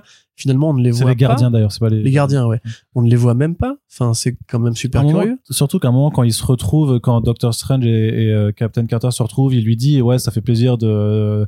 Je plus de, de boire un verre avec une euh, Guardians of the Multiverse. Tu fais Ouais, mais attendez, vous remettez le concept là, mais on les a, on les a jamais vus opérer ensemble, donc euh, c'est Mais c'est un peu Mais facile. même les, les, entre guillemets, les Avengers des 80s, comme on te les introduit hyper tôt dans la saison, tu te dis, bah, du coup, c'est eux qu'on va, qu'on va suivre et pourquoi pas? Parce que moi, je trouve que le, le, le, le- roster fonctionne plutôt bien et que ça exploite bien aussi, par exemple, les tensions entre Stark et Hank Pym. Il y avait un truc cool et Michael Douglas et John Slattery sont de retour. Plus le reste d'autres personnages aussi, c'est intéressant de les revoir là. Et en fait, non, c'est juste un épisode et, et c'est tout. Donc, est-ce que c'était une contrainte de budget? Est-ce qu'ils ont changé de direction en cours? Parce que il y a quand même eu deux ans de, deux ans et demi entre la première saison et, et, et la deuxième, alors que c'était censé être prêt depuis assez longtemps. Donc, est-ce qu'il y a eu des différents créatifs qui font qu'ils ont dû, bah voilà, euh, mettre à la poubelle pas mal d'épisodes et pour re- se recentrer sur des héros entre guillemets un peu plus modernes?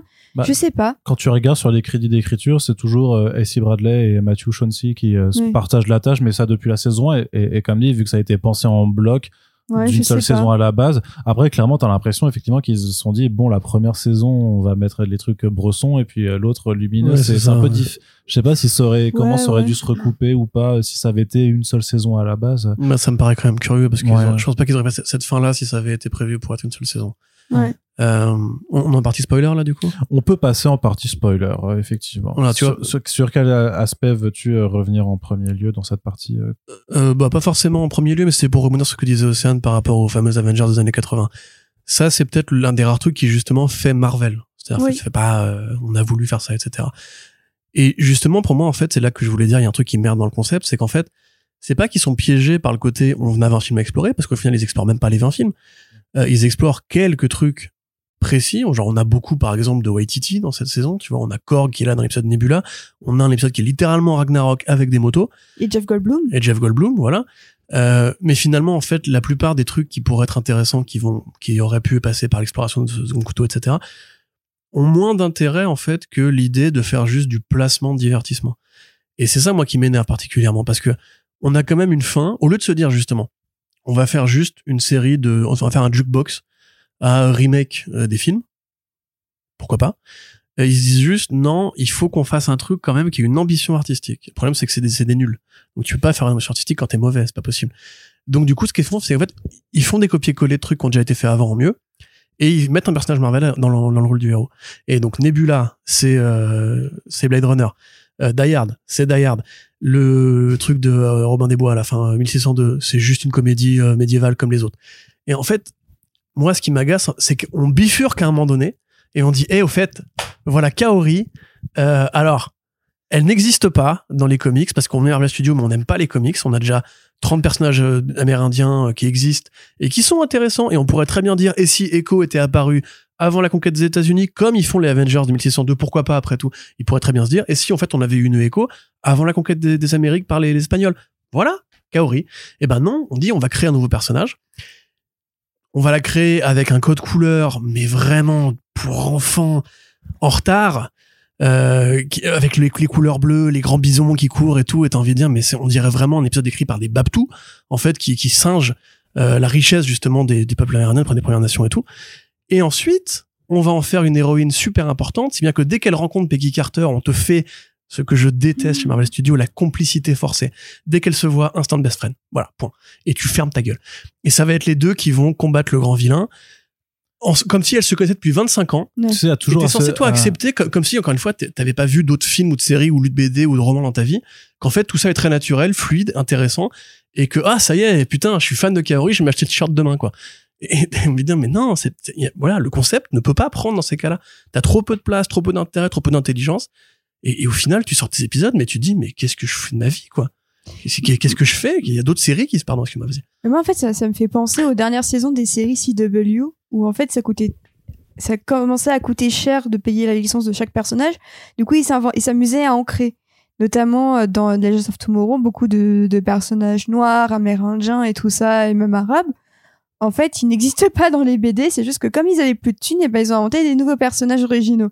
Et t'as l'impression que là, c'est ce qui s'est passé avec What If, c'est que j'ai très peur qu'au fur et à mesure, ils inventent de nouveaux personnages pour avoir à éviter de payer des, les, vrais acteurs, entre guillemets, et tout ça. Et moi, ça me fait un peu peur avec, euh, Kaori. Et je me dis, est-ce que ça va pas ouvrir la porte à un, à un précédent de plein de nouveaux personnages comme ça qui n'existent pas, alors que justement, il y a un tas de personnages qui n'attendent que ça, que d'être adaptés, quoi. Après, c'est un peu bizarre parce que la CW avait un, un contrat avec Warner euh, d'exploitation de, de personnages, alors que là, on parle quand même d'une série qui est produite par Marvel Studios. euh, Oui, c'est ça. Tu sais, qui sont les, les, les gens qui ont les droits, en Mais fait. je- hein. je Là, c'est c'est la boîte mère. que- hein. Je pense vraiment que là, ils sont en train de, de, de suivre ce, ce chemin. Je, je serais pas étonnée qu'on nous dise dans la saison 3 encore plus de personnages originaux. hein. Ouais. moi, moi j'ai tendance à me dire c'est surtout que c'est des, ab- des abrutis en fait euh, Oui. Enfin, pas, pas dans le sens euh, méchant, remarque. C'est un peu méchant, hein, sinon. C'est un Oui, peu non, non, méchant, mais non, mais, hein, je, je je veux vais pas, préciser euh, ce que je veux dire. Modoc, par exemple, dans les comics, Modoc, c'est pas le Yellow Jacket qui est devenu avec une grosse tête et tout, tu vois. Mais en fait, eux, ils, ils croient pas au fait que les gens, tu peux leur introduire un nouveau truc et dire, regardez ce truc-là, il est sympa. Du coup, il faut toujours que ça se renvoie à un autre truc qui est venu précédemment. Et en fait, là, ce qu'ils font, c'est ils se disent, ok, cette série-là, par exemple, euh, on n'a aucun, on a introduit zéro personnage amérindien dans notre multivers, etc. Et en même temps, bah, si on en introduit un maintenant, les gens ils vont être du père. Viens, on fait un truc totalement nouveau et on se donne bonne conscience en en disant, regardez, euh, et si les États-Unis n'avaient pas conquis euh, les, les Amériques dans cette espèce de travail de repentance qui est sain et qui est bien fou- l'Espagne pardon, qui est sain et qui est bien foutu au demeure, enfin qui est bien bien bien Bien intentionné. bien intentionné, voilà. Dit, moi j'ai bien apprécié le fait que les, euh, du coup, que la tribu de euh, Kaori parle donc dans ce langage de, de je ne sais pas quelle tribu. Euh, Bah, c'est les. Mohawks a priori. C'est Mohawk Ouais, je sais pas, mais je, je, je- j'ai absolument aucune connaissance en, en dialecte euh, natif américain, mais que eux parlent donc euh, par en anglais en tout cas, et que les Espagnols parlent aussi en espagnol. Je me suis dit là, quand même, c'était plutôt bien pensé parce que Oui. dans l'immersion, tu, tu y es, tu vois. Je Ouais. trouvais que c'était quand même un, Alors que dans un Black bon Widow, les. Russes parlent anglais. Voilà, c'est ça. Non, non, mais c'est c'est vrai. On respecte plus quand même les Espagnols et les tout bête, Amérindiens. mais, que les euh. Oui, mais je trouvais que ça c'était quand même intéressant et euh, justement tu disais que c'était écrit peut-être par par un Babtou mais ils ont fait l'effort d'aller du coup par euh, se renseigner de Oui, de c'était dialectes, quoi tout cette ça, dialecte cette, dia- façon Mais je te dis, l'intention, je la comprends très bien, mais encore une fois, est-ce que c'est si compliqué que ça de se dire, euh, on dirait que ça pourrait être fait de manière plus riche, tu vois, plus, plus, moins poupie, Après moins, sur moins- l'imaginaire, oui, que tu disais, tu parlais de Pocahontas avant, c'est mais c'est vraiment son, son le même costume. Enfin, faudrait que je vérifie les personnages côte à côte, mais je trouve qu'il y a, je crois qu'il y a zéro différence en vrai. Ouais, et puis il y a même un petit côté avatar aussi, je trouve, euh, dans ce, Ouais, avec dans, le, dans- dans cet bleu, euh, épisode. Et c'est ça le truc, c'est qu'en fait, t'as l'impression que l'intention est bonne, mais que c'est fait d'une manière, en fait, tellement, euh, tellement studio qui veut, qui veut se faire bien voir, quoi. est presque naïve en fait. Ouais, vois. voilà, c'est moi je suis pas un, un adepte de la théorie de la diversité forcée, tu vois, parce qu'en vrai dans les comics elle existe cette diversité depuis toujours, depuis Stanley, depuis Jack Kirby, etc. Mais là il y a quand même une façon de faire qui est à mon sens irrespectueuse pour leur propre lore et qui en fait fait tellement euh, tellement artificiel, tellement synthétique et c'est pas bien. Et puis en ça plus, manque d'âme. Enfin, tout simplement, ça manque d'âme et et t'as pas. Même si Kaori a quand même pas mal d'épisodes, moi je suis, je suis sortie de What If en me disant je ne connais pas ce personnage. C'est vraiment un lien. Ouais. C'est un concept, mais ce n'est pas un personnage. Ouais, c'est vaguement, c'est ça, c'est vaguement un cara design que tu animes en fait, tu vois, en te disant, euh, en te forçant pour le coup, euh, sur le forcer, c'est en te forçant à l'apprécier, en disant, regardez, elle est cool, elle est trop puissante, mais c'est, J'ai eu l'impression de revoir Rey dans la, la postologie Star Wars.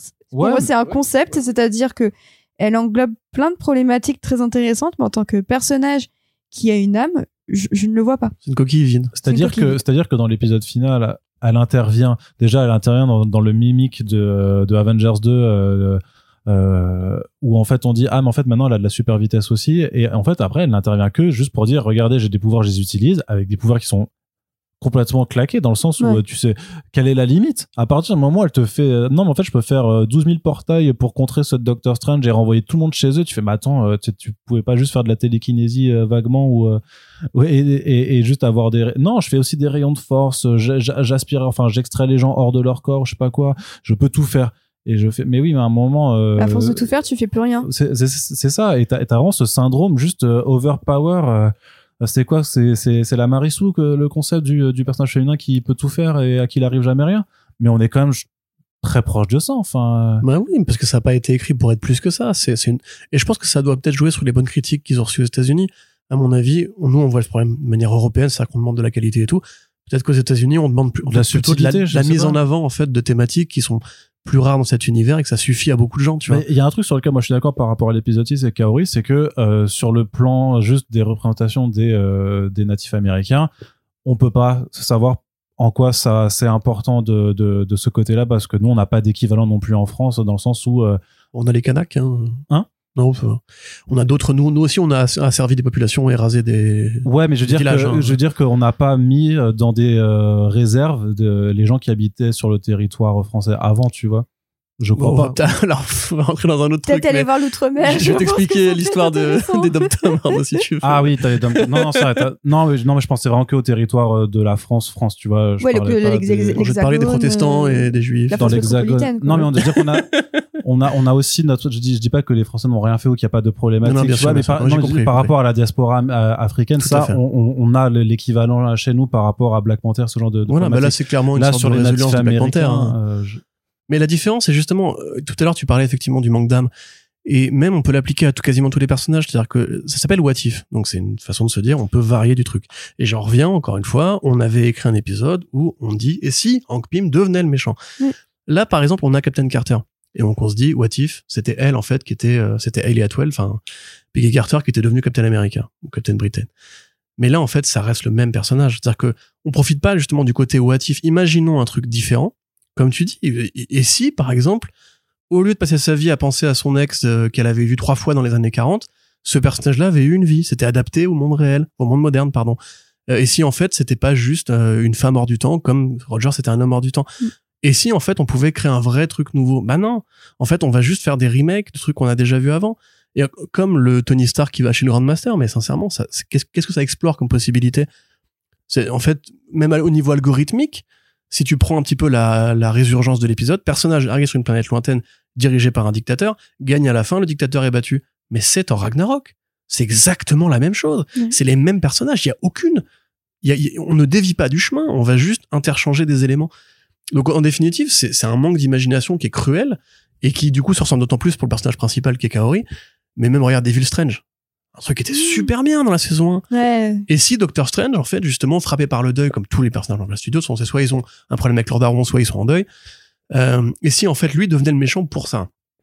Très bien, allons-y. Et on va le faire de manière dramatique, sérieuse. Ça finit mal. Mais on lui offre une rédemption à la fin. On dit, bon, ça reste Doctor Strange, même s'il est, euh, on va en faire un gentil.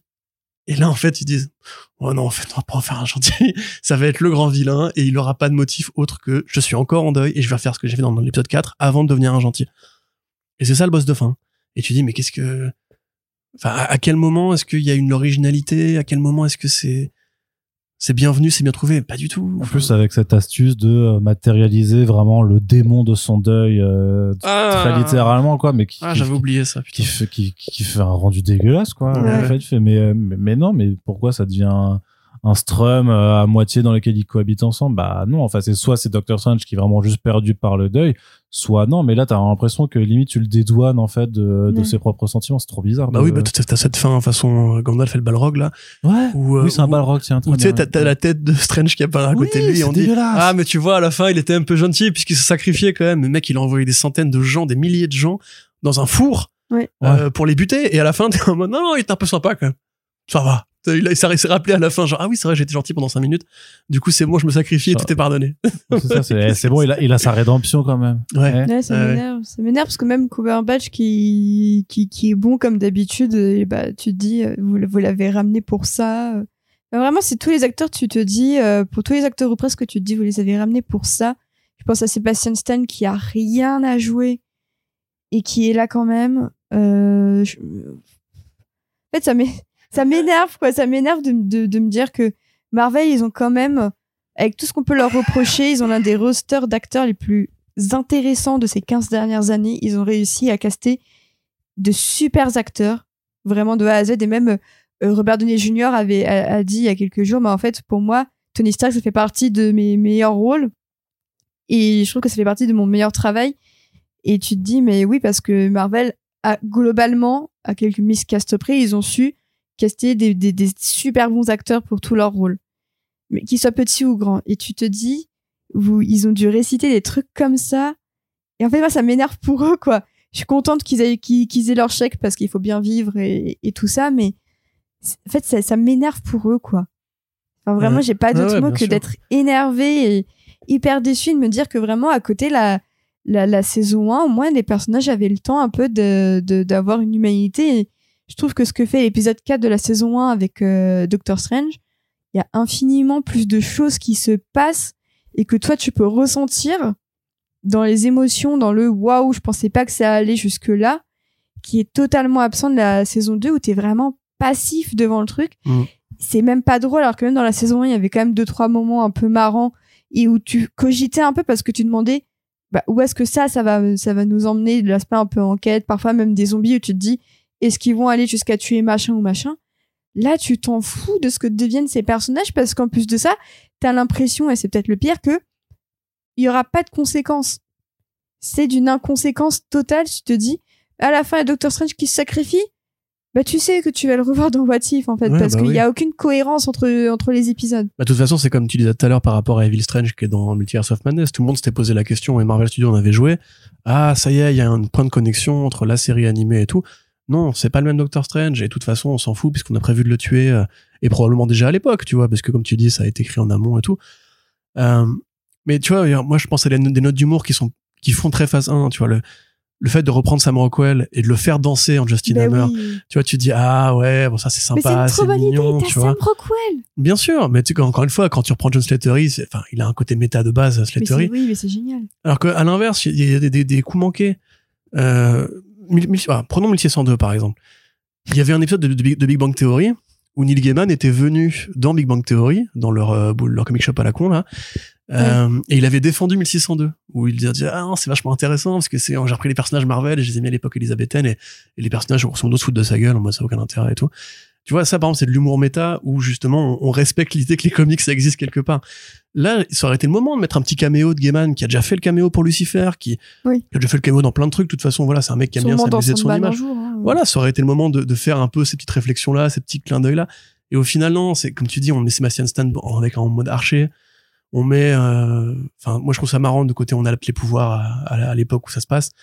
Mais au Oui. final, même Hulk, tu vois, qui est enfermé en mode genre non, faut pas que je parle à personne, etc. Tu dis, les gars, non, enfin, il y a, avec un, terrain de jeu pareil, c'est là qu'il faut vraiment s'éclater, c'est là qu'il faut vraiment repenser votre univers.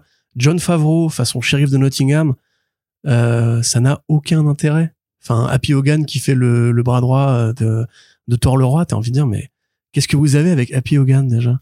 Il y, a, il y a un truc, clairement, c'est euh, Favreau. euh, L'employé du mois chez Disney, oui. Ouais, dé- déjà. Mais alors, ce que tu dis, tu dis qu'il y avait des coups manqués, il y a aussi des abominations. Et en l'occurrence, l'abomination, c'est ce délire de, euh, de Happy Hogan qui devient un monstre violet, là. Ouais. Mais au Ah, qui design- devient l'abomination en fait. mais, Euh, ouais, c'est ça, mais, mais le design est dégueulasse. Et de fait de le remettre après dans le 1602 pour dire, ah, regardez, maintenant, en fait, dans toutes les réalités, euh, t'as un Happy Hogan qui peut devenir un gros monstre violet parce qu'il réapparaît aussi euh, à la toute fin, euh, quand tu vois, les, quand tu sais, quand t'as la grande euh, émeute, machin, tu le vois qu'il apparaît également. Et tout ça, il te dit, mais c'est quoi cette, cette idée sur laquelle vous appuyez tellement, genre, euh, c'est Favreau qui a dit, euh, moi, je veux que mon personnage, là, il ait des pouvoirs et il soit dégueulasse. Et euh, d'accord, bah, Ouais.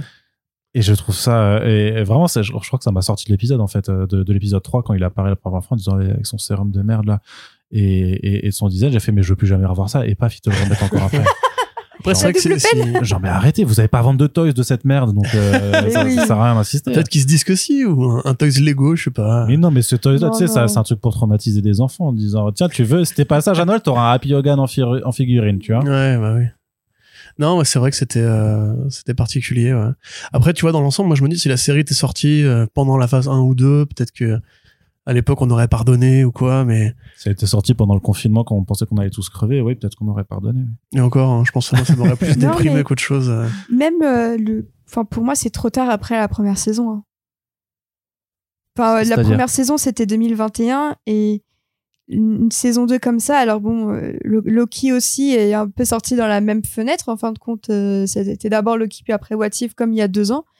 Pour moi, c'est trop, c'est, enfin, c'est trop tard. Il y a plein de choses dont je me souvenais même pas. Qu'est-ce que tu fais avec tes, avec tes dents Non, rien, je, je t'écoute.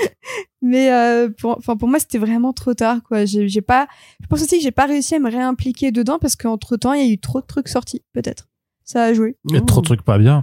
Trop de Ce trucs pas fait- bien Ce aussi. qui fait que tu pars aussi avec un a priori euh, sur, euh, sur la série euh, qui est forcément plus négatif que euh, fin 2021 où tu avais quand même eu WandaVision qui était cool, Loki saison qui était cool, Falcon Winter Soldier qui était pas cool, mais bon, euh, c'est- le jeu aussi du euh, truc. Entre temps, tu as eu 2022-2023 et particulièrement 2023 avec, euh, tu disais en, en intro, Ant-Man 3, Secret Fucking Invasion quand même, qui t'ont quand même rappelé aussi que maintenant, quand tu vas regarder quelque chose de Marvel sur Disney+, tu vas plus avec la joie de la découverte des T'es premiers un jours. peu en mode de lower your expectations quoi. Ouais, c'est vraiment ouais. tes attentes sont sont à la baisse et si jamais tu, tu en ressors en ayant passé un bon moment comme moi ça a pu être un peu le cas par exemple sur The Marvels, bah en fait euh, c'est limite tu te contentes du strict mi- minimum et ça devrait pas être ça pour Marvel, ça devrait être euh, au contraire vouloir mieux.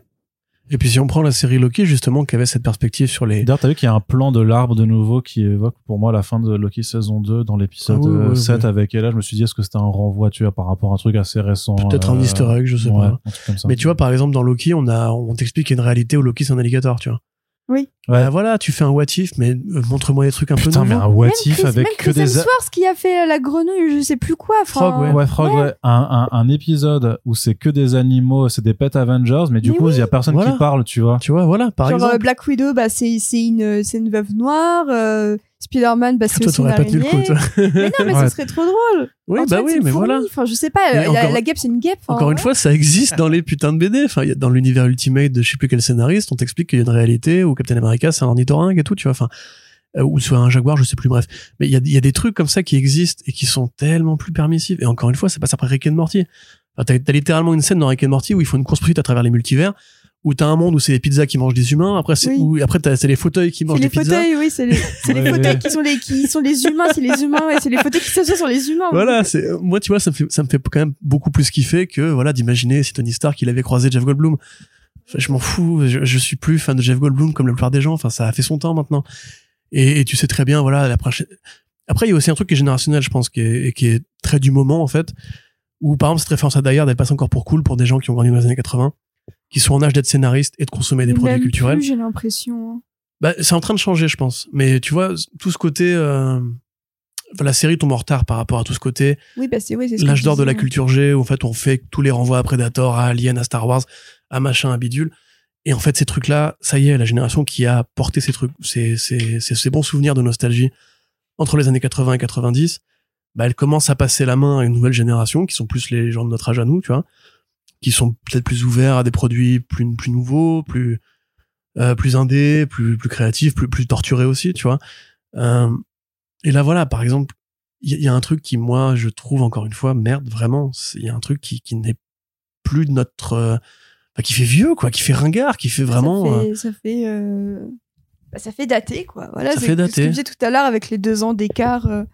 c'est que du coup, bah, la plupart des références, elles sont déjà euh, un peu moisies. Et je repense par exemple, bon, j'ai beaucoup aimé le film, hein, mais le film Tortue Ninja, la sortie euh, l'été dernier, c'est plein de références, bah, même à Endgame justement ou bien quoi. sûr ouais à dans dans aussi, euh. 4-5 ans, euh, ça va être complètement usé, quoi. ouais ouais bien sûr mais après il a quand même tu vois des, des réflexions plus modernes aussi mais euh, Oui, oui. mais, tu vois pareil ils vont voir Ferris Bueller et tout bah déjà c'est les mecs comme Seth Rogen et Van Goldberg c'est des gens de cette génération là en fait Oui, oui. et pff, avec le multivers et tout ce qu'on a eu depuis enfin on a vu Everywhere All At Once quoi on a eu encore une fois le putain de Rick et Morty on a des tonnes de trucs qui vont plus loin que juste hey, dans cette réalité t'es devenu banquier. T'es en mode genre ok super. Voilà c'est génial ça.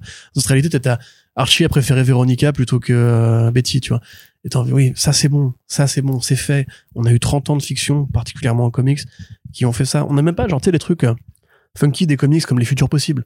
On n'a même pas genre hey, dans cette réalité là le reste qu'il a gagné non Wolverine c'est un mec euh, à la Eastwood et tout Et du coup, Bah, voilà, t'essaies de le faire parce que même quand ils essaient de faire de la réalité alternative comme en prenant un 1602, en fait, ils effleurent qu'un certain aspect, en Ouais. fait, mais sans aller vraiment chercher euh, toute la richesse en fait de la BD. Moi, j'aurais très peur que dans la saison 3, ils nous fassent un épisode Allman Logan. Mais en fait, où ils diront juste, ils te remettront les mêmes situations de, que tu as déjà vu dans le MCU euh, canon, sauf dans un contexte ouais, des aides d'Amérique désertique ou vaguement euh, post-apocalyptique, mais en fait, où tu n'auras pas la brutalité du truc, tu pas vraiment les, il, t'as l'impression qu'il l'aborde même tu sais quand t'as le, le, le, le- où t'as juste le visage de crâne rouge en fait à la place des quatre pères fondateurs tu sais sur euh, Ouais. tu dis là ils abordent un peu cette euh, cette uchronie où les, les vilains ont gagné mais pareil c'est en filigrane c'est juste un plan pour dire regardez clin d'œil clin d'œil euh, on y a pensé mais on n'explore pas bon après peut-être que le format de une de de une demi-heure ne permet pas ce genre de choses et pourtant moi j'ai eu l'impression ouais, quand même que une demi-heure ça ça c'est largement Moon suffisant Girl, pour s'ennuyer euh, en fait c'est moins d'une demi-heure et c'est génial, tu vois. Et ça a des référents à d'autres trucs qui sont, qui sont plus vieux. Enfin, c'est animé comme euh, le labo de Dexter et Super Nana, tu vois. Mais ça parle de problématiques sociales, ça parle de la, la gentrification des quartiers noirs par les, les, les Baptous qui viennent s'y installer. Euh, ça parle de l'histoire même du peuple afro-américain dans les grandes villes. Ça parle de musique Renoir. Enfin, c'est tellement riche, tellement beau, etc. Enfin, et puis ça prend des putains d'idées à Kirby, euh, le, le Devil Dinosaur notamment. Donc c'est possible en fait de faire des trucs qui ne prennent pas le public pour un, un gros connard. Euh, mais juste eux, ils ont pas envie. Et, et voilà, c'est pour ça que j'ai skippé Secret Invasion. Tu vois, que je ne voulais pas la terminer et que là, je me suis quand même dit, vas-y, on va aller au bout. euh. Donc j'en veux aux gens qui ont fait des bons retours sur cette série, euh, qui m'ont obligé à la regarder. Parce que, techniquement, elle est quand même moins désagréable à regarder que Secret Invasion. Oh. Ah, Ah ouais vraiment, alors moi, les, je, je, je prends volontiers le, le pire épisode de Secret Invasion contre l'épisode Die Hard. D'accord, quand même. Ok, ouais. Mm. C'est. euh, à ce point si je suis en colère. Ok, très, bien, parce que. euh, Oui, non, mais je je, m'attendais pas à, un- tel niveau, un tel niveau de, de, de violence De là-dessus- ouais. de, de, de là-dessus.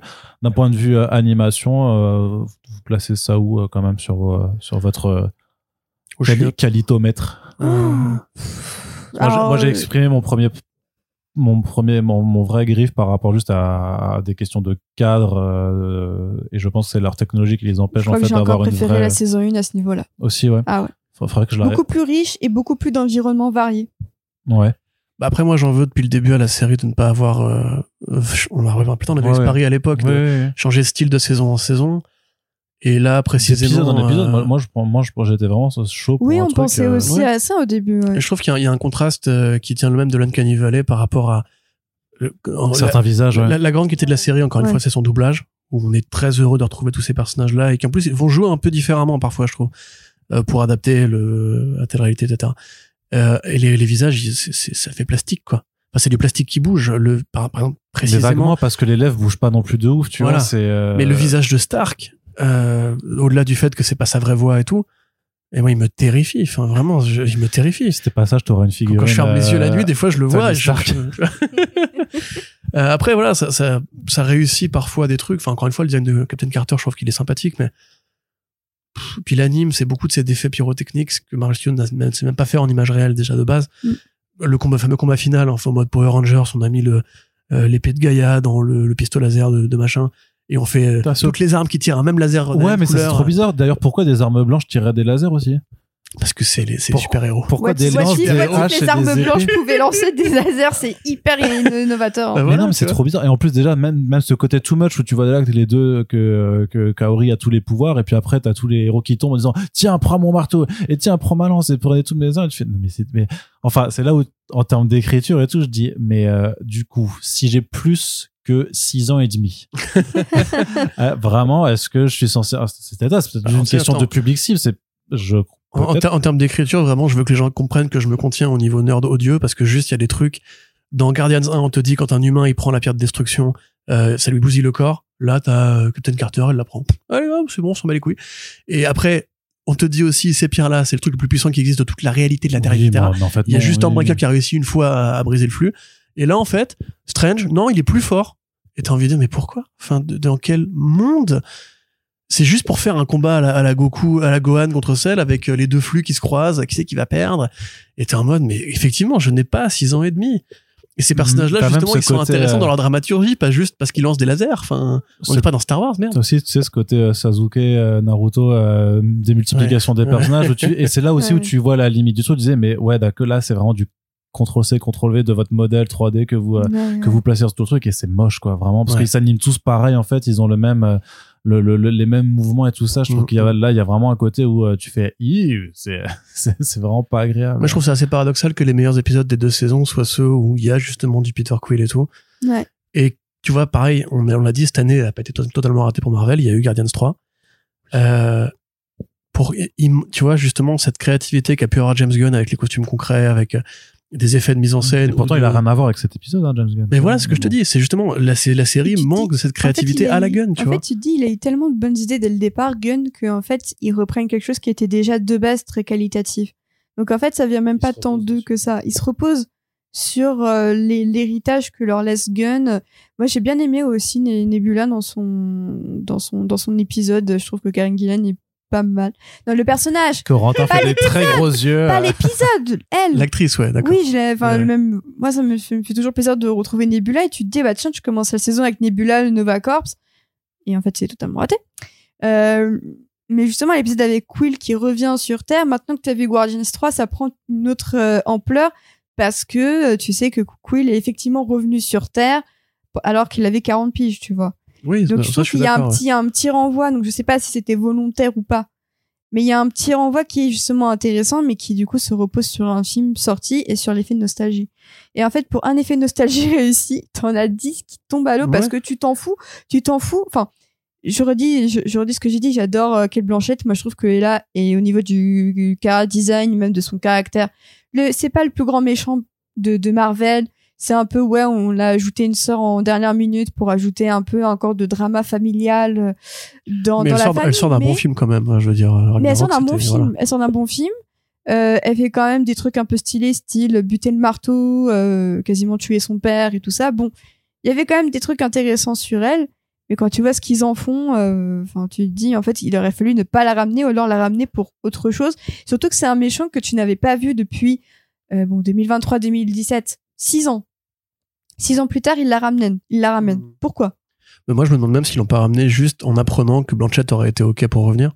Peut-être qu'ils ont, ils ont entendu dire Ah, Blanchett serait, serait chaude. Bon, ben, on va lui écrire un épisode parce que ce serait trop con de pas avoir Blanchett, tu vois. Et ah, ça, je pense que ça tient à ça vraiment. Non, puis elle s'amuse. Enfin, euh, Blanchette, tu, tu, tu la voyais en interview, elle, elle s'amuse à faire ce type de rôle, tu vois. Enfin, elle va faire ces petits trucs un, un peu bressons, type tard, où, où elle joue pendant trois heures une chef d'orchestre absolument euh, odieuse.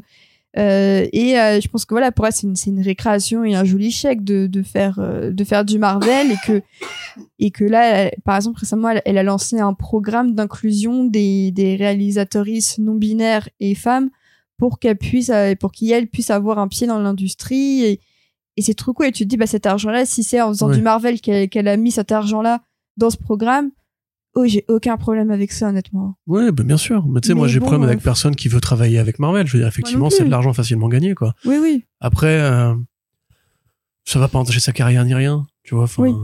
Mais quelque part, hier, je, je pense à l'épisode, euh, enfin au Christmas Special des Gardiens justement avec avec Kevin Bacon. Ça, il y a voilà, il y a Arnaud qui fait des directives de micro. Euh, ça, tu vois particulièrement, ça aurait pu être un what if. Ouais. Et si les Gardiens avaient été chercher, chercher Kevin Bacon pour le Noël de, de, de Star Lord, Ouais. tu le fais en animation, ça passe très bien. Ça passe probablement même mieux que l'épisode qu'on a eu, qui n'était pas le, le Gardien le mieux filmé, tu vois. Oui, c'était pas incroyable. Euh, voilà, il y aurait peut-être aussi eu un- une intelligence à aller chercher les réals ou les scénaristes pour leur dire reprends le film que t'as fait, mais fais-le avec cet espace de liberté et vois ce que tu aurais pu faire différemment. Vois les idées que t'as abandonnées, que tu aurais pu prendre, tu vois. Après, là, en termes de budget aussi, tu dépasses, euh, Ah, je sais hein. pas, est-ce que les Rousseau, ça les aurait pas fait kiffer? Ils ont fait Community, ils sont créatifs. Ouais, Attends, mais ils font pas des trucs Marvel. Mature de Faut- thunes faut les aussi, parce que je sais pas c'est quoi le budget de What If. Est-ce qu'ils mettent tout dans le budget comédien euh, Oui, c'est sûr. Ah, Après, ça il doit y être une a... partie et je pense que c'est pour Oui. ça que, que les plus gros sont, ne sont pas là parce que je pense que Do- Donnier il prend trop cher tout simplement vraiment de façon très pragmatique Ah, dans ce cas-là, prenons euh, merde, ah, comment ça s'appelle? Jack Schaeffer, qui a fait WandaVision, qui va faire les séries qui vont aller derrière. Elle est encore en contrat chez Marvel pour faire de la série télé. Elle a sûrement elle des idées plus créatives que c'est la meuf qui t'a ramené Malcolm dans l'univers Marvel, tu vois.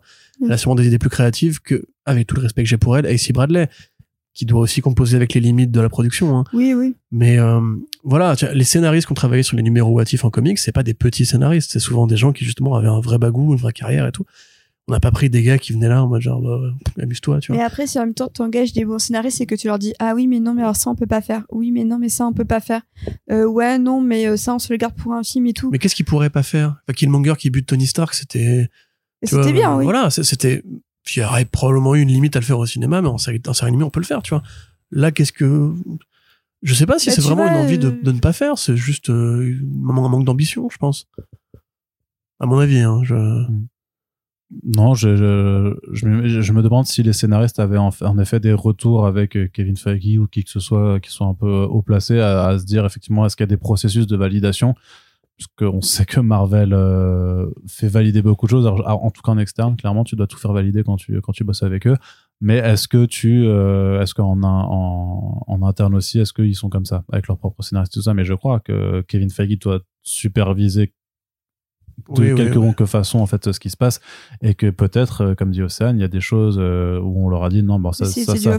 ça vous pouvez pas le faire ça vous pouvez pas le faire après de toute façon ils sont ils- ils- s'ils sont pas cadenassés par euh, l'univers qu'ils doivent exploiter ils sont cadenassés par leur ligne éditon on va dire enfin leur politique de, de ce qu'ils peuvent montrer parce que même si on a des épisodes un peu sombres dans la saison 1 on est toujours sur une, une optique très acceptable de, de ce qui est Bah, Bresson pour Disney Ouais. slash Marvel Studios Moi, je repense à l'alcoolisme Tony Stark. Je pense au fait que, voilà, Hank Pym, c'est quand même un homme violent. Bah, ça, même, même ça, dans What If, tu le verras jamais.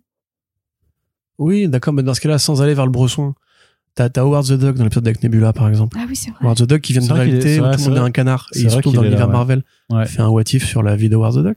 Fait un what if sur l'univers d'où vient Howard the Duck. Comment est-ce qu'il est arrivé là? Au lieu d'annuler la série Howard the Voilà. Je- bah après, ça, ça, ça renvoie à la relation euh, très conflictuelle que Marvel et Disney entretiennent avec Howard the Duck, qui, je pense, comprends pas toujours pourquoi ils, ils en ont fait une sorte de personnage Ouais, mais on s'en branle parce que maintenant ils ont les de toute façon ils- les, les personnages leur appartiennent en fait. Oui, c'est la même maison. Mais ils le piétinent quand même. hein. Disney en a Donald et. Howard the Duck ils peuvent s'amuser. Limite ils pourraient faire un Oui, truc. voilà, ça, ça aurait été marrant. ouais. Tu sais, Comme au lieu, au lieu de faire, au lieu What de if faire, Howard the Duck was Donald dans une vie antérieure, tu vois non mais tu sais, au lieu de faire leur couverture variante euh, claquée là, Ouais. faites un Ouais, épisode euh, What If avec les personnages Marvel qui rencontrent ceux de Disney. Vraiment, Voilà, tu vois, Steamboat Willie, il est Ouais. dans le domaine public, tu peux l'utiliser. Exactement. Ou un combat de voilà un, bras un bras de fer entre Dark Vador et, euh, et Thanos. Thanos gagne. Mais tu vois, enfin, encore une fois, c'est c'est vraiment genre tu fais un Brésil avec Howard the Duck. D'ailleurs, La journée d'un employé de bureau Howard the Duck qui euh, découvre l'univers Marvel et qui devient fou, tu vois. Ça pourrait être super intéressant. Et pour moi, c'est parce qu'il manque vraiment de...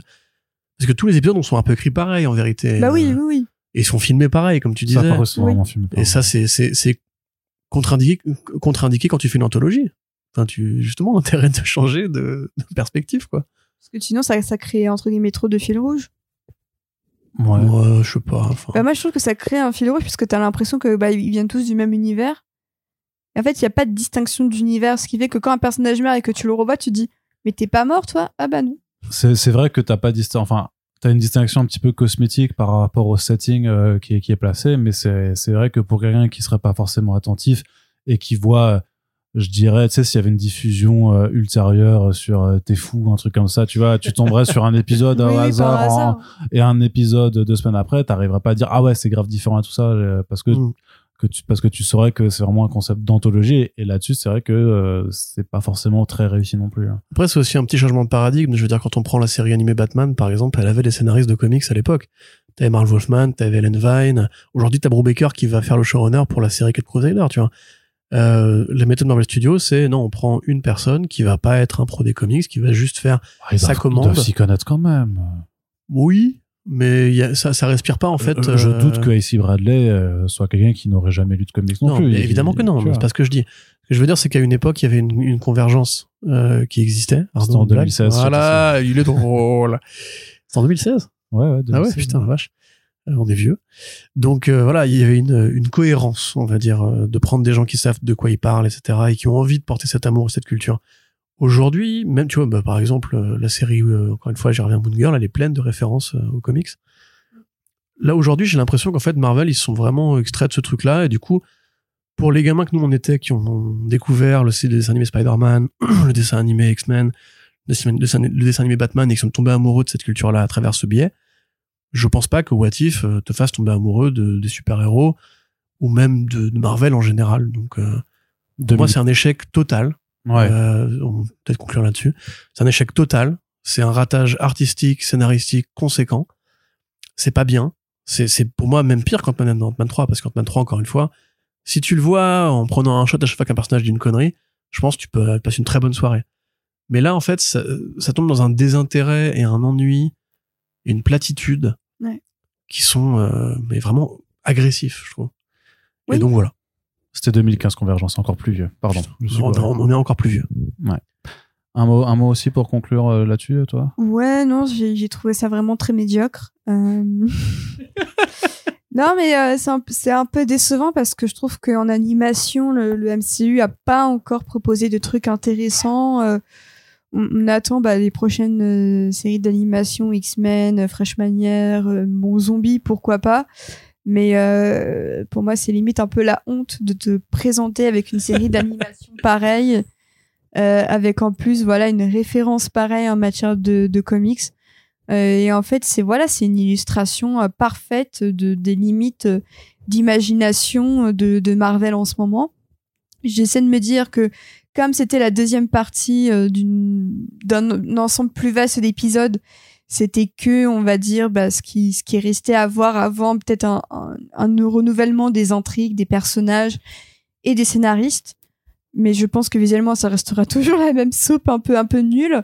Euh, donc voilà, comme je disais tout à l'heure, j'attends de voir un peu euh, quels seront les personnages qui seront un peu plus mis en avant dans la saison 3. Et je pense que Bucky, a priori, sera un peu plus en avant, donc pourquoi pas. Mais euh, vraiment, euh, à défaut d'avoir perdu mon temps, parce que c'est toujours bien de, de voir à quel point Marvel est nul. C'est toujours intéressant de voir ce qui ne va pas chez, chez Marvel. euh, C'est un hobby. clairement, euh, j'ai peut-être moins perdu mon temps devant Secret Invasion que devant What If. Ça, je trouve que c'est vraiment toujours le. C'est terrible de t'entendre dire ça, Océane. Vraiment, je.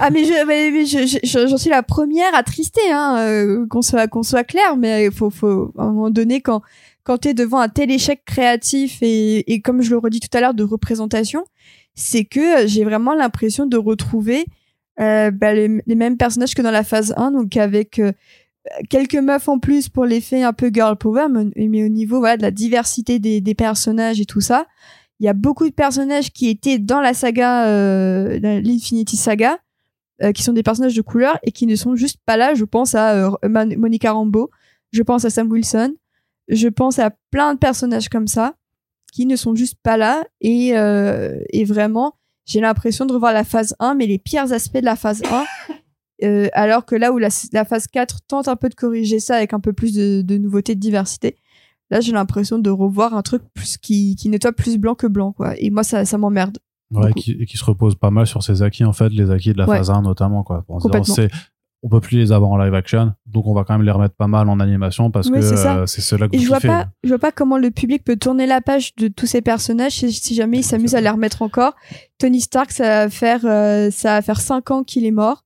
Euh, euh, pourquoi encore le mettre? Oui. C'est fini. Surtout quand il y, a- il y a eu la réunion là de Marvel Studios récemment, là, article de Variety contesté par les fans et tout, euh, où ils se posaient la question de ramener les, les Vengeurs originels, en tout cas une partie, pour euh, recréer l'intérêt des gens, et où le- la campagne de promo de The Marvel se termine par un trailer où on te remet Tony Stark et euh. Steve Rogers ouais, pour ouais. te dire rappelle-toi l'époque t'étais fan tu venais voir tous les films donc viens voir celui-là s'il te plaît Sauf que l'époque, c'était c'était il y a 3-4 ans, tu Mais vois. oui, donc, euh, mais oui. genre mollo, en fait. C'est Mais oui. euh, vrai que ça limite. Et, pour moi, le constat le plus dommageable, c'est c'est ce que t'as dit, ce que vous avez dit avant, c'est de se dire, est-ce que cette série d'animation, alors que nous, vous savez qu'on est, on est avocat de l'animation dans, dans le sens qu'on estime que c'est le meilleur tremplin pour ensuite aller, lire des bandes dessinées, parce que souvent, t'iras t'iras vers il y a, y a un différentiel dans le visuel en fait qui est moindre puisque forcément euh, et sauf que là non en fait euh, pa- pareil quand tu vas regarder What If en disant euh, même si tu vas lire les comics What If bah alors techniquement si tu dis les euh,